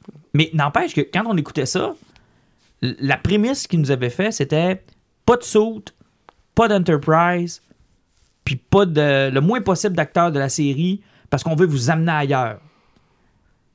Été une catastrophe. Ah, sérieusement, c'était du grand n'importe quoi. Puis son casting aussi qui l'entourait. Tu sais, une chance qu'il avait amené, ramené Seven of Nine pour avoir un point commun. Parce que tout ce qui tournait alentour, hey, le, capitaine, le pirate, avec ses 28 personnalités holo- holographiques dans son vaisseau, c'était du grand n'importe quoi. Euh, la scientifique trop émotive, c'était lourd. Oui, puis là, elle est devenue Borg Queen dans saison 2. là, Hey, ça, sérieusement, elle passe la moitié de la saison avec une robe rouge, là. À cruiser tout ce qui se passe, en étant une femme assumée, puis c'est comme là qu'elle devient de Borg. Ah, la deuxième saison, c'est tellement mauvais du début jusqu'à la fin. Là. Et tout ce qu'on ressentait, c'était ben, vous êtes en train de rire de nous autres, c'est pas ça qu'on veut. C'est pas ça qu'on veut. Ce show-là fonctionnait parce que vous étiez une famille, parce que vous étiez sur l'Enterprise, parce qu'il y avait des missions, parce que, parce que, parce que, parce que. Quand la saison 3 est sortie, j'ai même pas prêté attention. Même pas. Puis ils nous avaient annoncé le retour du cast. Puis je m'étais dit, Trop peu, trop tard. Martin, il est comme moi, il en a entendu parler au même moment. Au moment où ils ont prononcé un mot, puis ils ont dit D à la fin. ben, on va le spoiler, nous, parce que je pense que ça a circulé partout, là. Oui. quand j'ai vu l'Enterprise Day revenir, j'ai fait est-ce que j'écoute juste cette scène-là comme je fais avec The Bad Batch ou j'écoute juste des scènes que je trouve cool parce qu'ils sont en somme ou je me lance dans la saison complète. Puis je me suis lancé dans la saison complète, meilleure décision de toute ma vie. Euh, c'est du Ouch. bonbon du début jusqu'à la fin. Euh, Je pense qu'il y a que l'épisode Surrender que j'ai trouvé lourd. Je pense que c'est l'épisode euh, 7 ou 8. Là. Tu sais, avant où ce que justement qui décide euh, c'est parce qu'il abandonne tout. Là. Il y a eu des. euh, cet épisode-là, c'était comme un cru qu'il fallait qu'il apporte, mais qui était beaucoup trop long. Mais euh, c'était du bonbon. C'était extraordinaire. L'humour, euh, la façon dont il amène tout son équipage, les vaisseaux qui sont des vaisseaux de Star Trek, là, pour vrai, là, je veux dire, il passe la saison complète sur le Titan A, qui plus tard va, en tout cas, Puis, tu sais, il commence la saison avec un capitaine de vaisseau là, qui a l'air d'un jackass corporatif, là, hein. Ah, il est que finalement, il les haït, mais en même temps, tu te rends compte qu'ils admirent. Parce que c'est à chaque fois qu'il leur parle, il fait encore bon, j'ai embarqué le bord de l'équipage qui a pété plus d'entreprises, qui a pété toutes les réglementations de la Starfleet au grand complet. Puis t'as toujours Picard fait comme, ouais, bon, on a sauvé l'univers au grand complet, fait comme, ouais, mais t'as jamais rien respecté. Tu sais, genre, il les déteste. Tu sais, là, genre, Mais le ils plan. les détestent, mais ils les admirent en même temps. tu sais. Il y a, il y a Ouais, comme il- une contradiction avec le gosse parce qu'ils ont peut-être tous les protocoles de Starfleet, mais c'est les plus grands héros qui ont jamais existé. Tu sais, même Kirk, par rapport à Picard, il est bien des steps en bas. Puis pourtant, c'est le gars qui a fait la paix avec les Klingons. Là. Et, et c'est magnifique parce qu'ils arrivent sur le vaisseau, le Titan, puis leur plan, c'est de les, euh, les berner à changer leur, leur trip, qui est un trip de routine, là. Puis changer la destination en leur faisant croire que oh, c'est pour euh, tester ton vaisseau, tout. Mais le but, c'est d'aller rejoindre Beverly Crusher, qui est pogné dans un truc, puis qui a appelé à l'aide le, le Jean-Luc Picard. Fait que là, ils sont au- au- autour de la table, puis là, ils disent Ah, on va changer, on a un plan, on va changer votre, votre de- destination, blablabla. Puis tu sais, comme spectateur, tu te dis ça va marcher, tu sais, Non. c'est- c'est Jean-Luc Picard. Le capitaine est en train de manger. Mhm, mhm. Non. Puis, On puis, puis, tu sais, encore pire, il les invite à souper à sa cabine, puis tu sais, il les a même pas accueillis dans son vaisseau. il, se prend, il pointe dans sa cabine, puis il la regarde, puis il est en train de manger, il fait comme, tu les as même pas entendu, il fait comme, pourquoi? Vous êtes qui? C'est comme non. Je vous ai laissé une cabine euh, dans- comme toutes les autres. Allez faire de dos, on s'en va où est-ce qu'on est supposé aller. genre au crew deck, ils s'en sortent complètement. Là. Hey, ils sont tabarnak, là. Mais ils prennent quand même, bon, possession du vaisseau éventuellement à cause que Seven of Nine, qui est redevenu une, une personne de Starfleet, qui fait du sens, là, que, bon, elle, elle agit comme numéro un sur ce vaisseau-là. Bon, ils rentrent en guerre contre les Changelings. Ils se ramassent à un moment donné. Il y a un superbe deux ou trois épisodes où ils sont dans le euh, vide. j'ai passé une demi-heure sur euh, Wikipédia parce que je n'ai pas écouté. euh, DS9. Deep Space Nine. C'est le Dominion Noir, c'était Ouais, dans, Dominion- dans, dans des- DS9. Hey, sérieusement, j'avais aucune idée. C'était quoi la guerre du Dominion contre les Changelings? Ça fait que, ouais, je pense que j'ai lu au moins 3000 mots en montant là-dessus. Ça a Tu été vois, une moi, bonne j'a- lecture. j'avais que de vagues souvenirs, puis ça m'a pas dérangé parce que c'est tellement awesome. Les trois épisodes où ils sont dans un vide, là, où ce que le vaisseau est en train de se cracher tranquillement, pas vite, puis ils sont prisonniers du vaisseau, puis ils vivent tous leur moment, là. Puis, tu sais, c'est parce que c'est une série, la deuxième saison parlait, parlait beaucoup de la, connexion entre les humains puis les personnels, puis ça avait tes amis toutes. Puis là, tu avais eu le clash parce que tu as Jean-Luc Picard qui venait de découvrir qu'il avait un fils, que lui, il venait de l'apprendre, ça faisait trois heures, puis ils vont mourir. Il aurait genre 5 heures à vivre. Puis de l'autre côté, t'as Riker, que lui, il a un fils qui avait une maladie incurable, puis qu'il a perdu ce que lui, il a vécu son deuil de son fils. Ça fait que tu as eu le conflit du gars qui vient de connaître son fils, qui veut pas mourir, tandis que l'autre qui a vécu son deuil, puis qu'il était prêt à accepter la mort. Puis c'est hot parce que quand tu dis qu'il reste 5 heures, c'est que le vaisseau est comme en, en train, en, en- en spirale, en train de s'enfoncer dans un trou noir. Ça fait que. Il, y a- Il reste plus d'air, Il y en a un qui est prêt à tout faire pour péter l'ennemi pour réussir à sortir de là, puis l'autre fait comme on peut pas faire ça parce que si- on utilise ça de nos ressources d'un coup, là on, devra, on a vraiment plus de chance de s'éveiller. Ce qui finit par écouter Jean-Luc Picard. Ils utilisent 100% de leur énergie. Finalement, ils se font péter. Plus de moteur, plus rien. Ça fait que Hydra. Puis il dit, ben, on attend. On attend. Puis tu sais, il y a plus de plus de. Il a fait je t'ai écouté, mon Chris. Puis en plus, il, il euh, tu sais, c'est Picard, il est plus un amiral. Il l'a droppé à terre, puis il a le sac dehors. Mais c'est- incroyable. C'est, tout est bien tellement une travaillé. belle scène. là. C'est tellement une belle scène parce que ça montre à quel point, tu sais, au début de la saison, Picard est relentless, puis euh, le capitaine c'est ça qui dit, tu sais, vous avez tout pété, puis vous avez toujours réussi parce que vous avez tout pété. Mais cette fois-là, il prend la décision, puis ça marche pas. C'est la fois où ça marche pas. Jean-Luc Picard reste quand même sûr de dire, même si on pète un autre Enterprise, il reste encore 20 lettres à l'alphabet. Ils autre. Ils finissent par se sortir de là, et là, tout le crew embarque. La Forge, Worf, euh, Data, ils trouvent le moyen de retrouver Data. Puis ils font un peu comme Guardians of the Galaxy, on en parlait tout à l'heure. Ils réussissent à reprendre ce qu'ils n'ont pas le choix de- d'incorporer les deux premières saisons parce que, bon, il faut qu'il y en knowledge que c'est arrivé, là, tu sais, mais, mais ils le font bien, tu sais, ils, ils, ils en font pas quelque chose de... Tu sais, ils font juste dire, bon, en passant, là, il est arrivé ça dans la saison 1. Mais en tout cas, regarde, on continue, tu sais. C'est plus à propos de ça, mais ça reste. Et là, Ah on parle de la scène, Jean-Luc. La scène qui aurait fait envoyer des rivières de sperme à tous les fans de Star Wars si c'était arrivé comme nous, on pensait que ça allait arriver. L'équipage de l'Enterprise D entre sur le pont de l'Enterprise D. Tous là, tous réunis. C'est quoi l'Enterprise? C'est l'Enterprise. C'est, C'est c'est leur l'Enterprise- vaisseau. c'est le vaisseau de la série TV. La lettre D. Oui, ok, oui. c'est ok, C'est leur vaisseau.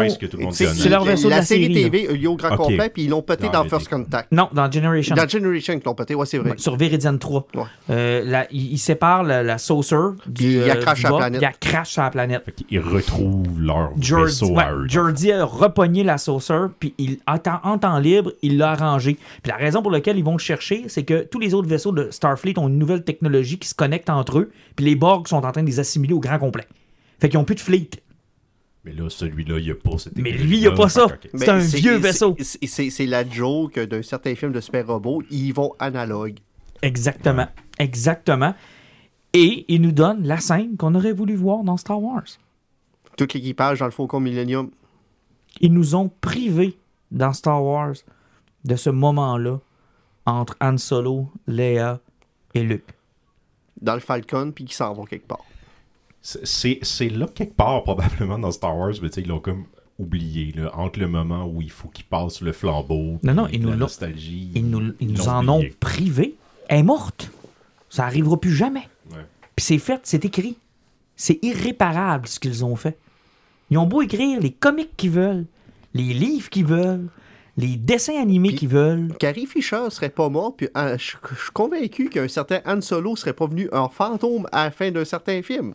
En plus, sais, Harrison Ford, je suis convaincu qu'il l'a fait de bonté de cœur à cause que Carrie était mort, puis qu'il avait besoin d'un personnage pour le remplacer. Sais, lui, il a été chercher son chèque, puis il l'a certainement fait pour la fille. c'est sûr qu'il l'a fait pour la fille. C'est sûr et certain qu'il l'a fait. Mais on nous a privés de ce moment-là qui, autant cliché ça puisse être, c'était nécessaire de l'avoir au moins peut-être 15-20 secondes. C'était c'était incontournable de le faire. C'était aussi laid, aussi cheap qu'à l'époque. Et puis ils en ont même fait une joke, parce que, veux, veux pas, c'était un vieux set de tournage des années 90. Et C'est un vaisseau spatial, puis il y avait du tapis à terre. Tu sais, il fallait qu'il passe l'aspirateur. Et t'as Picard, fait comme, wow, t'as même gardé le tapis. Picard, il dit non, il dit pire que ça. Il dit, vous savez, c'est juste en arrivant ici que je me rends compte de la chose dont je me suis ennuyé le plus. Le, le tapis. Puis là, tout le monde fait comme, oh, wow, il va dire genre euh, l'esprit de groupe, la famille, le tapis. Et là, il nous donne, mais là, là, le gâteau au beurre au complet, là. Là, il nous le donne. Tout le monde à sa place, comme dans la série. Ils portent-tu le saut? Non, ils ont un genre de saut un peu modifié. Picard s'assoit dans sa chaise. Set a course for Hurt. Engage! Et là, là, avec la, tout. Tu vois le vaisseau revirer, puis tu fais comme, oh mon dieu. Et pendant qu'il s'en va sur Terre, il se rend compte que le cube Borg qui avait survécu, finalement, il est caché dans les nuages de Saturne. Et là, il change course. Et là, t'as l'Enterprise D qui se pointe devant un cube Borg. Et là, c'est tu fais comme c'est l'équipage originel qui a pété les Borg au grand complet, mais cette fois-là, ils n'ont pas de flotte pour le faire. Ils sont tout seuls. Et là, ils nous sortent quelque chose qui est absolument pas Star Trek parce qu'il lui reste une heure avant de finir la saison. C'est-à-dire piloter un vaisseau comme dans Star Wars. Ils, ils- ils- font, le Death Star. Il faut qu'il ait fait péter le corps. Puis, euh, puis Da- Data, à place de dire I got a, a good feeling about it, puis euh, tu sais, plutôt un bad feeling, fait comme je le sens dans, dans- mon gut ce que je suis capable de le faire parce que là, présentement, ils ont réussi à le ramener, mais 100% humain. Puis il dit je le sens, je suis capable de le piloter, puis de me rendre à l'objectif. Et il- il a- ils font. Ils font Star Trek euh, Return of, euh, Star- c'est Star Trek Return of the Jedi. Et, et ça fait aucun calice de sens parce qu'il n'y a jamais un vaisseau dans Star Trek qui a fonctionné comme dans Star Wars. comme ça, ouais. Ça marche pas de même. Sais, parce ça- que tu sais que. Enterprise, le nom vient de où? C'est des porte-avions. C'est des porte-avions américains. Non, c'est des porte-avions. c'est des porte-avions américains. C'est ça fait pas ça, là. Dans Star Trek, c'est des vrais ships. Puis ça se navigue comme un ship. C'est ça. Ça peut pas. C'est pas un chasseur. Puis euh, sérieusement, quand, tu vois tous les autres films de Star Trek ou séries TV, ils se prenaient contre un oiseau de proie, là, hein, C'est Battleship. c'est- là. c'est c'est à peu près comme si tu avais un gros porte-avions puis tu te fais attaquer par une gang de sidous. Eux autres vont tourner alentour de toi puis t'as l'air d'un jambon parce que toi, t'es prêt à le tourner. Ben, c'est ça. Mais, mais Star Trek, ça a toujours été ça. C'est un Battleship. Ouais. Puis ça te prend 5, 6, 7 personnes juste pour le minimum, là. Puis tu sais, charger les weapons, puis les, pro- les, euh, les torpilles à protons sont chargés manuellement, puis c'est, tu sais, c'est c'est des bateaux. Mais là, écoute, ils te font une affaire de X-Wing, là. Ça n'a pas de bon sens, tu sais. Puis Data le fait tout seul, en plus. c'est Là. Et là, tu te dis, il était pas genre 1000 sur, ce petit vaisseau-là pour le faire fonctionner. Lui, il est tout seul à sa console. Fais comme là, ça marche pas, là. Ça fonctionne pas. Fait que, ah, les fans sont contents, mais ils acceptent ce petit moment-là. Ouais. Pas. Tu sais, moi, quand j'ai vu ça, j'ai fait comme, Ah, écoute, là, ils m'ont tellement fait. euh, J'étais encore en train de m'essuyer sur la scène d'avant. fait que j'ai comme. J'ai pas vraiment eu le temps de l'écouter. Je le pardonne, je te le pardonne. Mais de toute façon, Worf est tellement malade dans cette série-là. euh, tu sais, puis ce qui, est, ce qui est drôle, c'est qu'ils ont réussi à garder le même humour qu'avec Riker. C'est que dès que Worf dit de quoi, là, ben t'as Riker qui est comme hors ton, là, puis Random qui, qui le casse toujours sur de quoi. C'est, la chimie fonctionne, puis tu vois que le monde avait du fun. C'est, c'est- je pense que c'est ça. C'est ça Et- le team, mais si tu parles de la femme de Picard, là, elle n'existe plus. Ah non, c'est pas... non j'allais te dire que ils ont tellement bien réussi. Euh, ça devrait être en fait un manuel d'instruction pour les nostalgiques. Parce qu'ils ont coché toutes les cases. Et à la fin, au lieu de nous faire le grand sacrifice, là, c'est-à-dire que là, on va tuer tout le monde, ou on va en tuer deux, trois, ou on va s'assurer que c'est vraiment fini. Non, hostie, ils finissent la mission, puis ils s'en vont jouer au poker ensemble. Un an plus tard, mais on sait pas ce qui s'est passé encore avec la On s'en colle, c'est pas grave. Ah, ce vrai. Mais je veux dire, ils sont tous autour de la table, puis ils jouent au poker comme dans le temps. Puis. Et puis, tout de suite après, il nous présente euh, l'équipage de Star Trek Legacy. Et ça, là. Et ça, là. Et il nous présente le personnage aussi qui était mort dans saison 2 que Martin n'a pas écouté. Exactement. Mais là, ça, c'est quelque chose. Parce que là, ce qu'on comprend, c'est. Bon, on va le spoiler, là. Puis si vous voulez pas l'entendre, euh, coupez-le, puis vous reviendrez plus tard. C'est que, euh, à la fin de la série, Picard et Crusher, avec leur enfant, parce qu'ils ils découvrent qu'il y a un enfant dans cette série-là, euh, s'en vont donc porter son enfant pour son premier assignement à un vaisseau. Puis là, Picard, il dit à Picard, il dit Attends bien de savoir sur quel vaisseau je suis. Puis là, il arrive, c'est le Titan A, le vaisseau qui a servi à toute la saison, à part le Enterprise D, tu sais. Puis là, Picard fait Ah, le Titan A, ben, c'est sûr, tu sais, c'est hot, qui te place là avec Seven of Nine, qui est devenu le capitaine de ce vaisseau-là. Et là, son fils, il dit Non, un peu, il a été renommé. Et là, tu voles au-dessus. Puis là, tu, tu commences à voir le, le 1, 0, 7, 1. Puis après, tu fais ah, NCC 1701. Oh, fuck, c'est l'Enterprise. Enterprise G. Et là, tu fais comme Oh mon Dieu, on a été sur l'Enterprise tout le long de la saison. Wow! Et là, j'en ai compris rien. Ouais, non, il manque des référents. Sérieux, vous devriez voir la face des gars. Ils sont comme, ils étaient vraiment contents de dire ça, les lettres. Puis je suis là, de quoi ils parlent? Mais c'est parce qu'il était sur Pourquoi c'est important que l'Enterprise. ce soit l'Enterprise? c'est le code postal de Jane Roddenberry, man. C'est- mais c'est l'Enterprise, c'est le vaisseau mère, c'est le, le, le- le- le Millennium Falcon de, de- de- de Star Trek. Là. Et là, tu vois que son fils va être là-dessus. C'est Seven of Nine qui est le capitaine, euh, la fille de Jordi, euh, Raphaël Love, la fille de Jordi qui est là Euh, comme pilote. comme pilote. Puis là, tu te dis, OK, c'est parce que je veux voir ça. Je veux, je veux, je veux voir les aventures d'Enterprise G. Fait que là, il annonce Ben la oui. prochaine Ah, série. Ils l'ont semi-annoncé de certaine façon. Ils l'ont pas encore greenlighté parce que le problème, c'est que les shows coûtent très cher puis ils sont en train de raménager les shows de Star Trek. Euh, mais Legacy, c'est sûr qu'il va y avoir le greenlight parce que si on prend rien que le succès qu'il y a eu dans, saison, dans, dans saison 3, l'épisode 10 a été présenté en IMAX. Ouais.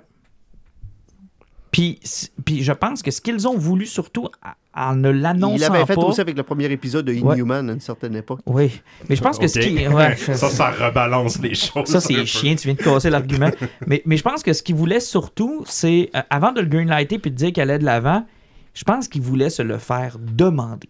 Puis surtout, je pense que c'est- c'est quelque chose qui était derrière du show, puis c'est lui normalement qui devait venir pour Legacy, puis je pense qu'il attend de savoir si sa réception, c'est ce qu'il voulait, puis il va vraiment vouloir embarquer. Ben, ce qu'il voulait, là, c'est que le monde dise on veut voir ça. Puis je pense qu'ils veulent se le faire demander. Parce que, tu sais, le nom Star Trek Legacy, c'est arrivé de nowhere, puis tout le monde utilise ça, là, oui. incluant les showrunners. Fait que là, tu te dis, OK, c'est parce que. Non, c'est parce que c'est plus que sérieux, là. Tu sais, je veux dire, s'ils l'ont fait fuiter le nom, puis qu'ils le font circuler, puis ils le dénient, hein. Oh non, non, non, non, non, il n'y a rien, il n'y a rien, il n'y a rien, il n'y a rien. Peut-être, ça pourrait être intéressant. Mais ça, On ça- place des graines. C'est parce que, euh, tu sais, Discovery finit l'année prochaine. Euh, Strange New World va continuer. Euh, Section 31 va avoir un film. Hey, ça, ça va être intéressant avec euh, Mitchell, euh, Michel Yeoh. Ouais. Ça va être hot, ça. Donc, euh, tu sais, après ça, ils ont le champ libre, puis ils veulent continuer, puis j'espère qu'ils vont continuer. Puis on est dû pour une série qui se passe sur l'Enterprise et qui suit la timeline qu'on connaît. Puis Paramount Plus, ben, il faut pas qu'ils se fient à leur série Halo comme ils passaient au début. Non. Parce que c'était pas très bon. Fait que là, ça va être Star Trek all the way. Mais euh, réussi. Honnêtement, là, c'est. Puis ça m'a fait mal de voir ça. Ça m'a fait mal parce que. Combien d'autres franchises se sont plantées avec la nostalgie? Tu sais, Indiana Jones, là.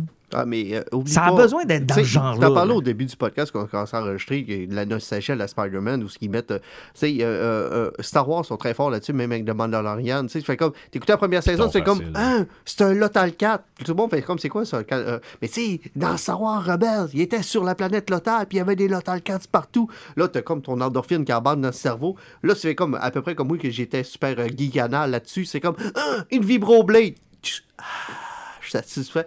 Même si l'épisode était de la merde, j'ai reconnu quelque chose, ça, qui était un peu gay, puis là, mon cerveau, il était heureux, puis c'est comme... Il n'y a aucune bonne raison que j'aime cette séquence-là, mais euh, le cerveau humain fonctionne comme ça. Puis c'était le problème avec Disney, puis même avec Marvel, c'est qu'ils ont toujours opté sur ça, c'est... Oh, on- sait pas qu'on s'en va, envoie un ananas, ça, ça va endormir le cerveau du monde. Ça fait que là, t'es heureux, t'as reconnu quelque chose, puis là, t'as un 10-15 minutes où ce que ta concentration est partie. Tandis que dans Star Trek, ils nous ont donné le nanan. Mais le nanan était le centre de, de l'histoire, était était le noyau. Ouais. C'est euh, ça qu'on Il n'y suivait. a aucun moment où ils t'ont pris pour un câble. Même de la façon qu'ils ont ramené Data, il y a un épisode où, ce que, en budget d'effets spéciaux, ils ont gaspillé environ 45 scènes et demie. Et la séquence est incroyable, mais ils n'ont pas mis une scène là-dessus. C'est ridicule, c'était Ah, c'est- cheap de c'est cheap. Mais tu regardes ce 5 minutes-là, tu fais comme, ouais, c'est un moment solide de télévision qui est de se passer là. Ah, C'était c'était Next Generation 1992. là. Ah, c'est une séquence digne des années 90, c'était aussi lettre. C'était Mais dégueulasse. C'était un moment incroyable. Mais c'était il malade. faut croire qu'il s'adresse aux fans. Oui, mais Non, même pas, parce que la séquence est assez brillante. Tu comprends l'objectif, C'est ça, ce l'affaire. s'en va. C'est que- c'est au-delà de je vais faire plaisir à celui qui aime ça. C'est en fait c'est sais c'est facile là. T'aurais pu asseoir dans, dans le Millennium Falcon, euh, Falcon, t'aurais pu asseoir Carrie Fisher, Mark Hamill puis Harrison Ford là. Mais si tu fais juste les asseoir là, tu fais un plan séquence avec la caméra, puis tu passes à autre chose, puis il y a pas de raison, il y a pas d'explication, c'est pas le fun, c'est juste regardez, ils sont là. Qu'est-ce que c'est bien important? Euh, comment ça s'appelait? Euh, le dernier film d'horreur que James Gunn avait fait avant de venir, c'est Sliver, Shiver avec euh, Nathan Fillion. Euh, avec les, avec les sangsues. Il n'y avait pas une scène pour ce film-là? Mais si c'est bien apporté, c'est bien travaillé, tout fonctionne. Puis c'est ça qui était fun dans Star Trek. Il y a des couples de séquences que c'était ultra cheap puis tout. Sauf que c'était bien apporté. Puis c'est ce qui manque souvent au cinéma parce qu'à cette heure, ils ont tellement de budget qu'ils font comme on va, on va enterrer le monde sur des effets spéciaux qui sont incroyables. on n'a plus besoin de se concentrer sur le contenu parce qu'on fait des films pour le cinéma qui éblouissent. Et on va pas chercher ce qui intéresse le monde. Mais tu sais, on n'essaie plus d'accrocher le monde intellectuellement à un film de certaine façon. Ben, c'est parce que, c'est comme je le disais tantôt, ça prend aussi il faut que le flambeau se passe. Puis Oui. Star Wars, c'était ça le problème aussi, mais pour plein de franchises, tu sais, il y a un moment, le nouveau Ghostbuster il le fait aussi. Il faut que tu utilises tes anciens personnages, il faut que, oui, ça soit cohérent avec l'histoire, mais tu sais, il faut qu'il y ait une volonté aussi de on veut raconter autre chose. Tu veux pas refaire toujours Mais- la mais- même mais affaire pas juste ça, avec les mêmes que, personnages euh, 20 ans et- plus et- tard. Lâcher l'idée de faire des trilogies. Euh, on, on a connu le cinéma de fin, euh, un petit peu avant le début des années 2000, euh, vers la fin, des, fin 2000 à 2010, pour le début des années 2010, où que chaque film qui sortait était une trilogie. Euh, je vais parler des Turtles de Michael Bay. Matrix. Euh, Matrix est sorti pour une. Tu sais, euh, tous les films étaient dus pour des trilogies. Quand sortait le premier film, c'était supposé d'être trois films. Mais c'est parce que c'est facile, les trilogies, c'est dès que le premier fonctionne, de fidéliser ton auditoire, puis t'as pas besoin de recréer que des nouveaux personnages. C'est- comme époque où il, faisait ça, mais sauf qu'il passait jamais au long terme. Il lançait une Mais- idée, ça fonctionnait, il travaillait sur les suites par après. Tu sais, même John Wick est une aberration dans ce système. Parce qu'ils n'ont jamais passé aux suites, c'est un film standalone qu'ils ont pogné, puis ils ont réussi à surpasser chaque film.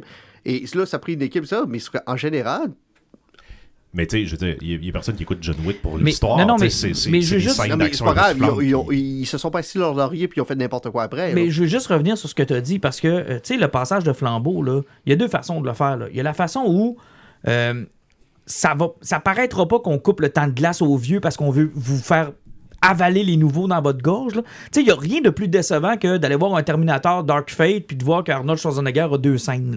Là. Ouais. Parce qu'on veut te faire aimer la nouvelle euh, héroïne puis le nouveau héros. Puis, tu sais, ceux qui sont dans le siège arrière, là, qui ont déjà été dans le siège avant, j'haïs ça, moi. Moi, j'haïs les films où on ramène des, des, des- des héros, on ramène des acteurs. Tu sais, Cobra Kai, ils l'ont bien fait. Ils les ont ramenés, mais ils les ont mis en avant. Puis ils ont fait évoluer des jeunes puis des autres à qui ils ont passé le flambeau. Mais ils les ont pas mis en réserve de la République. Le problème, quand ils ramènent ces gens-là, c'est qu'ils les mettent en réserve. Ah, ils sont là une scène, ils sont là deux scènes, c'est plus mon histoire. Ben, c'est ça, Mais ça je suis revient là, à. mais- Il faut pas rien que les utiliser comme du bonbon, faut avoir quelque chose à leur faire. Ben, tu sais, pas rien qu'à leur faire faire, à leur raconter aussi. Il faut, oui, faut une mais, raison. mais c'est parce que mais parce que quand on les retrouve ces personnages-là comme comme spectateurs aussi, on s'attend à catcher up avec eux autres aussi. Ouais. À savoir bon ben qu'est-ce qui est arrivé, ils sont rendus où, puis pourquoi ils pourquoi soudainement ça les intéresse plus l'aventure, tu sais pourquoi là, tu sais Jurassic Park. C'était-tu innocent de ramener les trois? à chaque fois, il se fait avoir. On va subventionner tes recherches. Je veux bien croire qu'un paléontologue s'est cassé puis ça n'a jamais dit ça. Mais il se fait tout le monde avoir. Hey, c'est ça, je vais mourir, je m'en vais là-bas, je vais payer tes recherches. Ah, c'est ça. ben, Mais c'est surtout qu'ils servent à rien. Ils sont en réserve des nouveaux qui sont là. Puis ils font rien. Puis toi, tu te dis, ouais, mais pourquoi c'est pas une aventure d'eux autres que j'écoute? Tu sais, vous m'avez attiré avec eux pour finalement me les donner genre deux scènes, Puis trois scènes. Les mettre les trois ensemble pendant 15 secondes, faire jouer la musique du premier. Sais, Et c'est c'est surestimé peut-être la tâche qu'on a aussi. Tu sais, Je suis pas le plus grand fan de Jurassic Park, mais tu sais, Jurassic Park, moi, c'est des films que tu vas voir pour les dinosaures. Pas. Tu sais, moi, Oh, mais c'est un Alan, exemple que- euh, comment il Grant, s'appelle, Alan euh, Grant. Alan Grant. Tu sais, je m'en fous. Là, bon, mais c'est un il- exemple, là, parce t'sais, qu'ils nous l'ont ouais, ouais, fait combien sais, de fois mais- ce coup-là? Tu sais, combien de fois ils nous l'ont fait, ce coup-là? De ramener un personnage, mais de le mettre en réserve. Oui. Dans l'espoir qu'on s'attache au nouveau. Puis tu te dis, sais-tu quoi? J'aurais pris le film de l'ancien. Mais je veux dire, c'est. Vous savez pourquoi c'est fait autant que moi, là? C'est pour Oh oui. assis à ton siège parce qu'on t'a promis que tu vas voir ton personnage que t'aimes, mais le film est supposé être sur autre chose. Puis tu sais, moi, ça me dérange pas tant que, les- tant que c'est intéressant, tant que l'autre chose est accrocheur. Mais tu moi, vois, les nouveaux Star Wars, j'étais prêt à les suivre. Les... Ben, moi aussi. mais- Ray, On, on- on était tout prêts, on est tous sortis de l'épisode 7, les yeux grands ouverts, on faisait comme je suis prêt. Oui, c'était bien réussi. Sauf qu'en même temps, l'épisode 7 nous a fait une promesse. On s'est tapé tout ça dans l'espoir de voir Luc à la fin. Ouais, Puis de se dire, euh, c'est là que ça va- ça va payer. Il n'y avait pas de plan. Ils savaient pas plus que nous autres où ça s'en allait. Tu sais, je veux dire, je- tu sais, à la fin, quand Luc a le visage que moi j'avais interprété comme l'aventure m'appelle une nouvelle fois, mais qui Ben, visiblement c'était Marc pas. Hamill, c'est ce qui s'attendait aussi. là. Ouais, mais ça a l'air que finalement c'était le visage de Urk Potoué, Christon Camp. qui est un peu décevant quand tu t'apprends.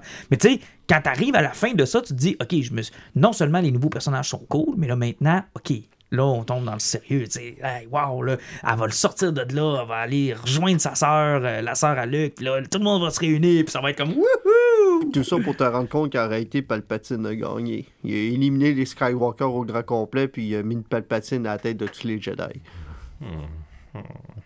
C'est bon. Pouette, pouette, pouette. Il y a, a quelqu'un, honnêtement, là, qui a pas checker ce point-là. là, tu sais, c'est que, à la fin, qu'elle dit qu'Eric Skywalker, c'est très mauvais, mais il faut pas oublier que c'est une Palpatine qui a annihilé tous les Jedi puis qui a pris le bon contrôle de tout. Puis qui va former la prochaine génération de Jedi. Une Palpatine. Ouais. Puis il y a le danger inverse de créer des nouveaux personnages super le fun, mais de tomber en amour avec tes propres créations, puis pas avoir grand chose à lui raconter. Qui ou ici, Mandalorian saison 3. Où là, t'es en train de manger du McDo Star Wars. T'as du fun à tous les fois, mais c'est un épisode des Simpsons. Et- Ça avance on- pas on- beaucoup. on- on- on- les personnages sont interchangeables. C'est. On va Ugh. toujours on va parler de l'éléphant dans la pièce. Se rend compte qu'une petite marionnette qui n'a pas de mouvement parce qu'il n'y a pas d'articulation, t'es fourré avec ça. Et Tu peux faire faire des spins. mais sérieusement, là, euh, c'est quoi j'ai écouté? C'était-tu le pitch meeting? Ou ben euh, le Honest Trailer où ils l'ont traité comme une marionnette que tout le monde se tire par les bras? Puis ils ont montré toutes les séquences que tout le monde se tire d'une main à l'autre, là. Et là, tu le sais, c'est comme... Je savais que c'était cheap, là, hein, mais, euh, puis oh, la scène du luminaire aussi. Ouais, mais t'as peu. Le meilleur, c'est. Dieu, ouais. Le meilleur, c'est. Hmm, nous avons vendu énormément de figurines de IG88. Et nous avons aussi vendu énormément de figurines de Grogu. Comment, on peut les revendre? T'as. Hey, brisé ma bonne mobile. Donc, je dirais que je l'ai amélioré. Attends, je, je vais essayer de l'insérer. Garde, c'est une nouvelle figurine. Cool. Ah non, là, il faut que tu rajoutes le nouveau IG qui a une petite trappe pour mettre ton gros goût. Mais il faut que tu rachètes Mais- le nouveau gros goût qui est un petit peu plus grand puis fit dedans.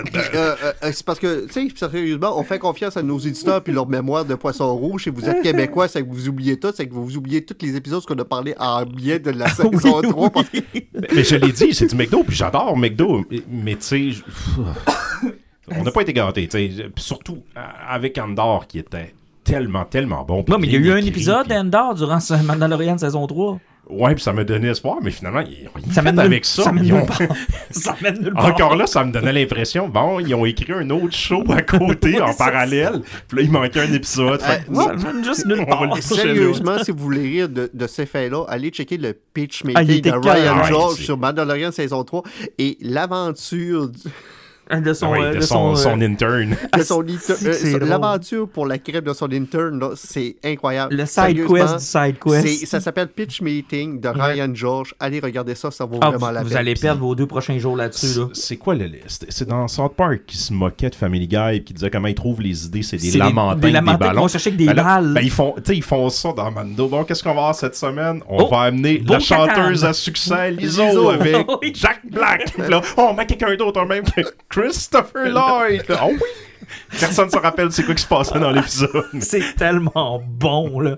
Euh, ben, un peu comme quand on parlait des effets spéciaux tout à l'heure, puis de, de la possibilité d'en, d'en mettre, puis d'en mettre, d'en mettre. Tu sais, quand ils, ils ressortent le premier épisode de South Park amélioré, puis ils mettent des HT-HT en arrière, puis des, ils mettent sur des crises d'affaires qui n'ont pas rapport. T'as des explosions. t'as tout- ça, ils riaient de George Lucas qui avait repris sa, sa trilogie, puis qui avait inventé. euh, Tu sais, je veux Ouais, le- rajouté des affaires. tu sais, même dans l'épisode, le pauvre Liam Neeson, qui comme il a l'air complètement perdu, man. Il y a un million d'affaires qui se passent autour Ben, de lui qui sont parce pas que Maul s'est fait couper en deux, il a survécu.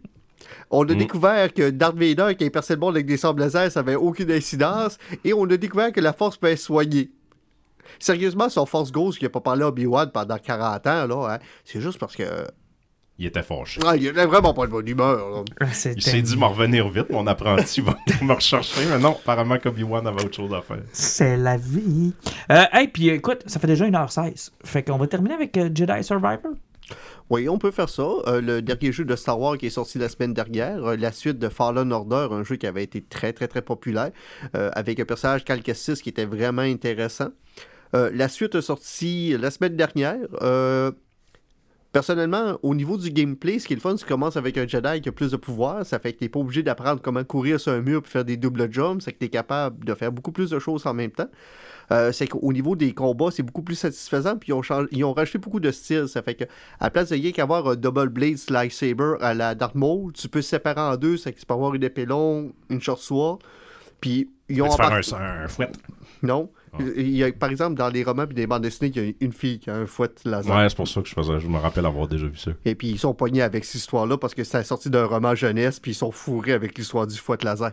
Euh, Moi, je l'oublie pas. Et- et ouais, sauf qu'elle elle est rendue dans des romans qui sont un peu plus mainstream, puis ils sont fourrés avec ces histoires-là. Euh, mais sauf que, tu sais, ce qui est le fun, c'est la mécanique du jeu. Euh, Il y, a, il y a eu une couple de bugs en partant, sauf que le fait que tu as plusieurs stances, en, en- en plus, ils ont rajouté la clé mort laser. Tu sais, à peu près la même épée que Kylo Ren, mais ils rajoutent trois pieds de lame. OK. Oh, ok. Tu sais, puis aussi, il est avec un gars qui a, qui a un jetpack de Mandalorian, puis qui se bat comme ce pistolero avec deux guns. Puis il fait comme, tu sais, euh, les ennemis sont dangereux, puis euh, on a toujours dit que Jedi s'adapte, il donne un, un, un pistolet. C'est que le stance, sable laser, puis gun. Fait qu'ils n'ont pas utilisé la, la bonne vieille trope de jeux vidéo de je t'ai pas voir à la fin du 1 comment le 2 va pouvoir être un enjeu. Ah, il perd la mémoire puis il perd toutes ses Non, pouvoirs non, qu'il faut non. que tu regardes. euh, les- tout ce C'est un clone. c'est un clone. Ils ont racheté des modes de combat pour que si ça tente de refaire le jeu genre plusieurs fois puis d'essayer de retourner sur des maps essayer des ennemis, c'est que tu peux l'essayer avec 4 à 5 styles de combat différents. Euh, Mais, donc- mais historiquement parlant, là, je- je- historique- je veux dire, c'est canon, là, ça, là. là. Oui. Puis ça se situe où? Euh, ça se passe euh, pas longtemps après Star Wars euh, 3. C'est entre Revenge of the Sith puis... euh, Non, Star Wars 3, pas 7 puis 6. Star Wars 3. Revenge of the Sith? Ouais, c'est ça. Revenge of the Sith, ça se passe A New ça à, à New Hope. Ben, c'est ça. Ça, Ouais. ça se passe après Revenge of the Sith? Oui, parce que dans, Fait que dans c'est le- un autre Jedi qui a survécu. Non, ce petit d'ordre 66-là, c'est donc bien vilain. Mais, Martin, combien de fois je veux dire que la galaxie c'est grand, hein? Ouais, mais je comprends, mais c'est parce que pauvre Luc, ils se sont tous cachés pendant que lui a fait le sale boulot, puis ils sont tous réapparus après. Ils reviennent tout un coup qui est mort. Tu sais, pauvre gars. Tu sais, non mais sérieux, ça là, sérieux là, c'est un hostie de plot hole de Star Wars qui me fait chier. là. Excuse-moi là, mais t'élimines tous les Jedi pour que Luke soit le dernier, puis que genre c'est le dernier resti d'espoir de la galaxie là. Plus, plus il en rajoute, plus le terme de Last Jedi perd son sens. Puis là, à m'amener, tu te rends compte hostie qui est à peu près 20 000 entre le 3 et le 4.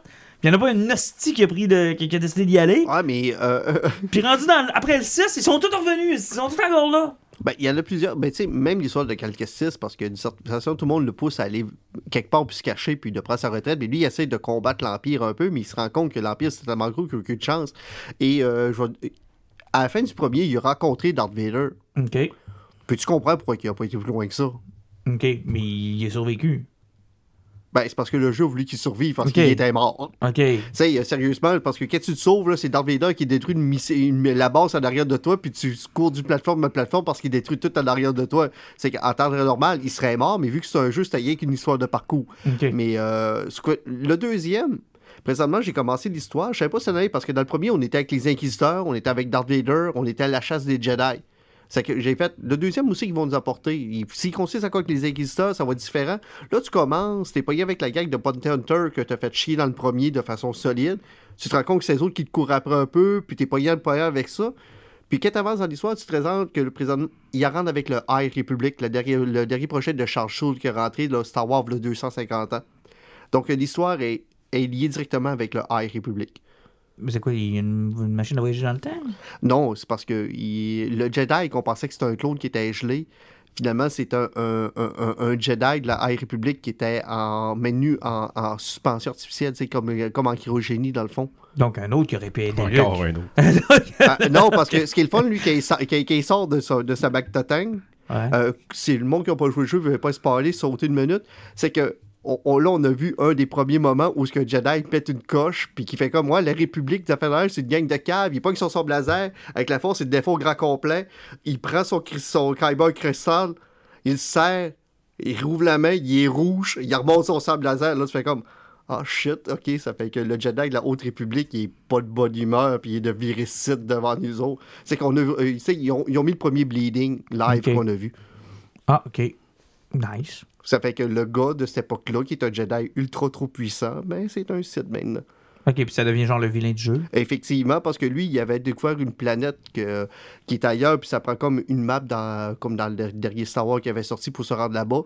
Puis il voulait faire une nouvelle planète pour les Jedi là-bas, mais on se rend compte qu'il y a eu un problème avec la High République, puis que le monde a essayé de l'exterminer, puis il est en crise contre la République. OK. Puis, euh, sauf que le problème du jeu, c'est que c'est un jeu de beaucoup d'exploration. Ils ont mis les cartes trois fois plus grosses, puis euh, chaude partout ces murs. Pour essayer de me rendre à des places que j'ai pas les skills pour me rendre comme un cave. Fait intéressant. Je sais pas ce qu'ils vont faire avec ça, mais ils ont utilisé la technique on va dire James Gunn, parce que James Gunn avait annoncé que chez DC, dans tous les projets animés, jeux vidéo, les acteurs allaient prendre leur rôle. Dans ce jeu-là, le personnage principal, c'est. euh, comment il s'appelle Monahan? Monahan, celui qui faisait Joker dans qui Gotham. Joker. C'est- c'est littéralement lui. Et tous les personnages qui sont là, c'est ressemblent aux acteurs qui font la Ouais, voix. la fait qu'ils s'organisent pour, que- s'ils veulent les amener dans des séries ou des films, C'est les acteurs sont C'est déjà c'est tout là. du capture motion. Puis de toute façon, Ok. si, si vous voulez checker les publicités avec Marc Hamill, elles sont toutes drôles et elles Ouais. sont vraiment toutes Elles sont incroyables. efficaces. sont vraiment efficaces. Mm. Mais honnêtement, si vous truffez sur l'univers de Star Wars, euh, puis ce qui est le fun avec celui-là, c'est qu'au niveau des, des niveaux de difficulté, ils ont même été jusqu'au story mode, puis ce que tu peux... Moi, présentement, je le fais à hard. Il y a quelques boss qu'il n'y a pas de bon sens, je le drop. Le premier, je l'avais fait à hard au grand complet, j'ai réussi à m'en sortir, sauf que lui, euh, il y a des bouts que... C'est pas facile, mais euh, sérieusement, c'est Parce- satisfaisant, c'est beau. Parce que moi, il m'avait, il m'avait perdu quand ils ont effacé tout le temps que j'ai mis dans Force Unleashed pour que ça soit plus canon. Parce que j'avais mis beaucoup de temps dans Force Unleashed. Ah, mais ce jeu-là, il est juste satisfaisant de tuer plein de Wookiees avec Darth Vader au début. Là, c'est C'est- comme- Et je me rappellerai toujours sur le pont que je faisais voler les Wookiees par-dessus pour voler. Tu as genre un succès après d'avoir tué 250. Tu fais comme, OK, il avait, prévu le coup. Que Que- quelqu'un s'amuser à faire ça. là. Ah, mais il n'y a rien là. Euh, dans le niveau qui vient de sortir, là, tu peux changer les cheveux puis la moustache de Calcastis, puis tu peux mettre un molette avec une moustache. Ah puis ouais. si tu fais un dropkick avec un ennemi, là, tu débloques le succès Rodas. Ah, câlisse. mais tu sais, Force Unleashed, moi j'avais le premier. Là. Pas le deuxième. Non, non, le deuxième, c'est de la marde. En plus Mais le premier facile. était incroyable. Péter Vader puis le Palpatine à la fin, là, c'était tellement satisfaisant. C'était extraordinaire comme jeu. Puis la façon dont ça, ça venait s'imbriquer aussi. Puis il était comme à la base de la rébellion.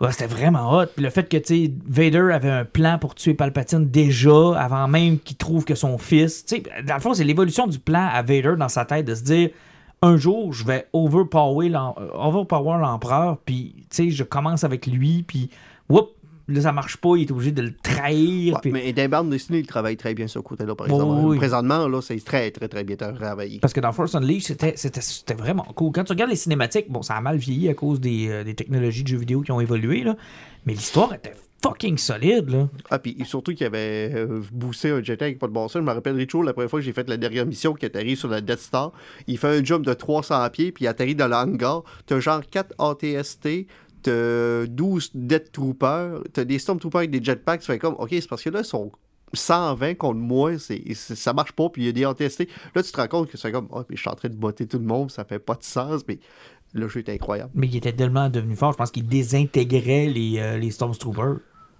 T'avais un genre de force, euh, pff, puis ça désintègre le monde autour de toi, tu sais, genre. ça- Péter l'armure au grand complet de Darth Vader, c'était tellement satisfaisant ah, aussi. c'était vraiment le fun. Puis le choix aussi de la fin.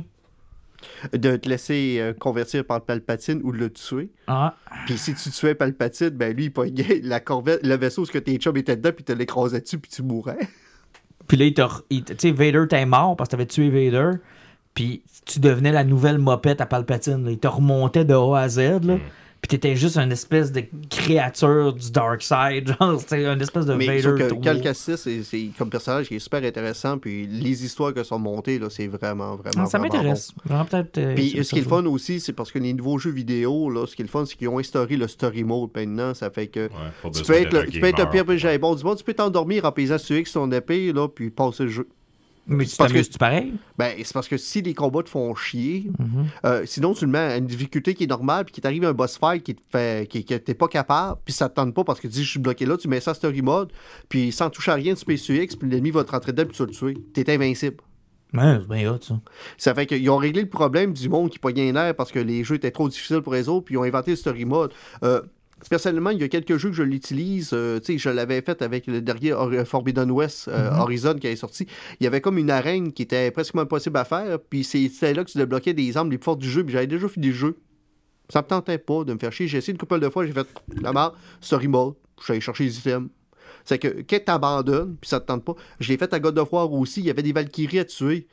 C'était pratiquement impossible. C'était, j'aurais pu perdre des heures là-dessus. Je suis rien curieux de voir ce que ça donne. Je l'ai mis en story mode, je les ai toutes pétées pour me rendre compte que ça donnait absolument rien. J'ai fait, et chance, j'ai pas perdu 10 heures là-dessus. Mais la tentation Moi, je l'ai perdu. forte, Moi, je l'ai fait. Ça m'a pris 10 semaines de passer à travers. Mais la- pour, pour aucune bonne raison, c'est ça qui est triste. Non, non, oui. ben, je veux dire, là, c'est du fun de gamer. C'est pas pour l'histoire que tu le fais, c'est pour tu sais, Ben, l'adrénaline que ça te donne et- quand tu le Je voulais réussis. voir ça donnait quelque chose comme histoire, parce que, tu sais, j'en ai botté la- euh, plus que la moitié des Valkyries normales, mais celle-là de la fin, là, avait pas de bon sens. là. Non, c'est. c'est- Mais tu sais, le défi aussi, là, c'est pour ça que tu le fais. Là. Ouais. C'est Ben, tu sais, tu- euh, le premier euh, Jedi Fallen Order, j'ai jamais droppé, là, puis sérieusement, il y a des boss que j'ai recommencé une quarantaine de fois, là. Alors ça, j'ai pas cette patience-là. Hey, euh, messieurs! Tout ce que ça va te prendre, Martin, Euh, pour euh, avoir du fun on- avec ça, c'est une une PlayStation PS5. 5. Euh, On, fait, la dernière fois de sauter poisson, on, on peut-tu se donner un petit 3 minutes? Une, une minute, 1h28. Ben, juste un 3 minutes. On se rend jusqu'à 1h30. Non, je vous fais faire les deux. Moi, j'en ai pas, honnêtement. J'ai, Ok. écoute, ça me vient Euh, pas en tu veux tête. pas parler de Pariso? Non, je parlerai pas de Pariso. À Ok. moins que vous, y, vous vouliez absolument. Absolument pas. Ok, c'est bon, je vais passer par-dessus. Euh, ben, moi, c'est parce que la dernière fois, je voulais présenter une, une BD que je suis, là, ça, ça a fait six numéros qui est sorti. Euh, c'est chez Boom Comics présentement. Ça s'appelle, c'est, c'est, c'est, c'est, c'est Dom Temar, là, que je pense, la série de Simon Sparky et puis Charlie Adler. Euh, dans le fond, ça raconte l'histoire d'une fille qui est une genre de semi-exorciste qui est capable de summoner des esprits puis des démons puis des contrôler. C'est que c'est une genre de vaudou. Son oncle meurt, puis c'est lui qui l'avait entraîné, puis ça, ça l'aide d'une histoire de meurtre, puis avoir quitté là-dessus. Puis là, tu découvres qu'en quelque sorte, que normalement, summoner un démon, c'est presque impossible. Mais n'importe qui, présentement, qui a une pièce où ce qu'un démon est lié, est capable de sortir de l'enfer, puis de, les utiliser pour n'importe quoi, pour du gain personnel. C'est qu'il y a comme un débalancement qui s'est passé dans l'univers des démons. Puis elle essaye de comprendre pourquoi. Euh, puis là, je dis Simon Spurrier parce que j'ai aucune idée comment prononcer son nom de famille. Là. Euh, je sais pas si c'est Spurrier, Spuri- euh, c'est Spurrier. je veux dire Spurrier, là. Mais sérieusement, Charlie Adler, tout le monde le connaît pour euh, The Walking Dead. Mhm. C'est que le dessin est incroyable. Simon, il a déjà écrit dans plein de séries mainstream chez DC puis chez Marvel. Euh, la série, c'est brillant, c'est bon. Euh, les personnages, là, tu y crois. C'est. Moi, je conseille à dire que cette année, là, une, des séries qui va, qui va devenir le nouveau Killing, euh, Someone is Killing the Children, c'est cette série-là, la nouvelle. Euh, c'est celle-là que cette année, possiblement, va la déclasser. Là. C'est la série à suivre, c'est la série à surveiller, là, parce que ça va être plus surprenant, puis ça, il va y avoir une bataille de studio bientôt pour ça. C'est, dans quel, ça? C'est, euh, Chez Boom. Si je ne m'abuse, premier TP sort cet été. Il sort bientôt parce que le sixième numéro est sorti dernièrement, puis le cliffhanger du cinquième ou six numéro était quand même assez surprenant. Comment là. ça s'appelle? Euh, Dame euh, Ouais, Dame Temar. Dame mort. Ok. Ouais, Simon Spurrier, Charlie Adler, Boom Comics, vous allez le trouver directement. Et sérieusement, ça va gagner du prix, c'est solide. Jean-Nic, un seul poison. Ouais, je vais en faire un seul. Ben, j'espère, Je, je oui. vais vous parler d'une série qui est.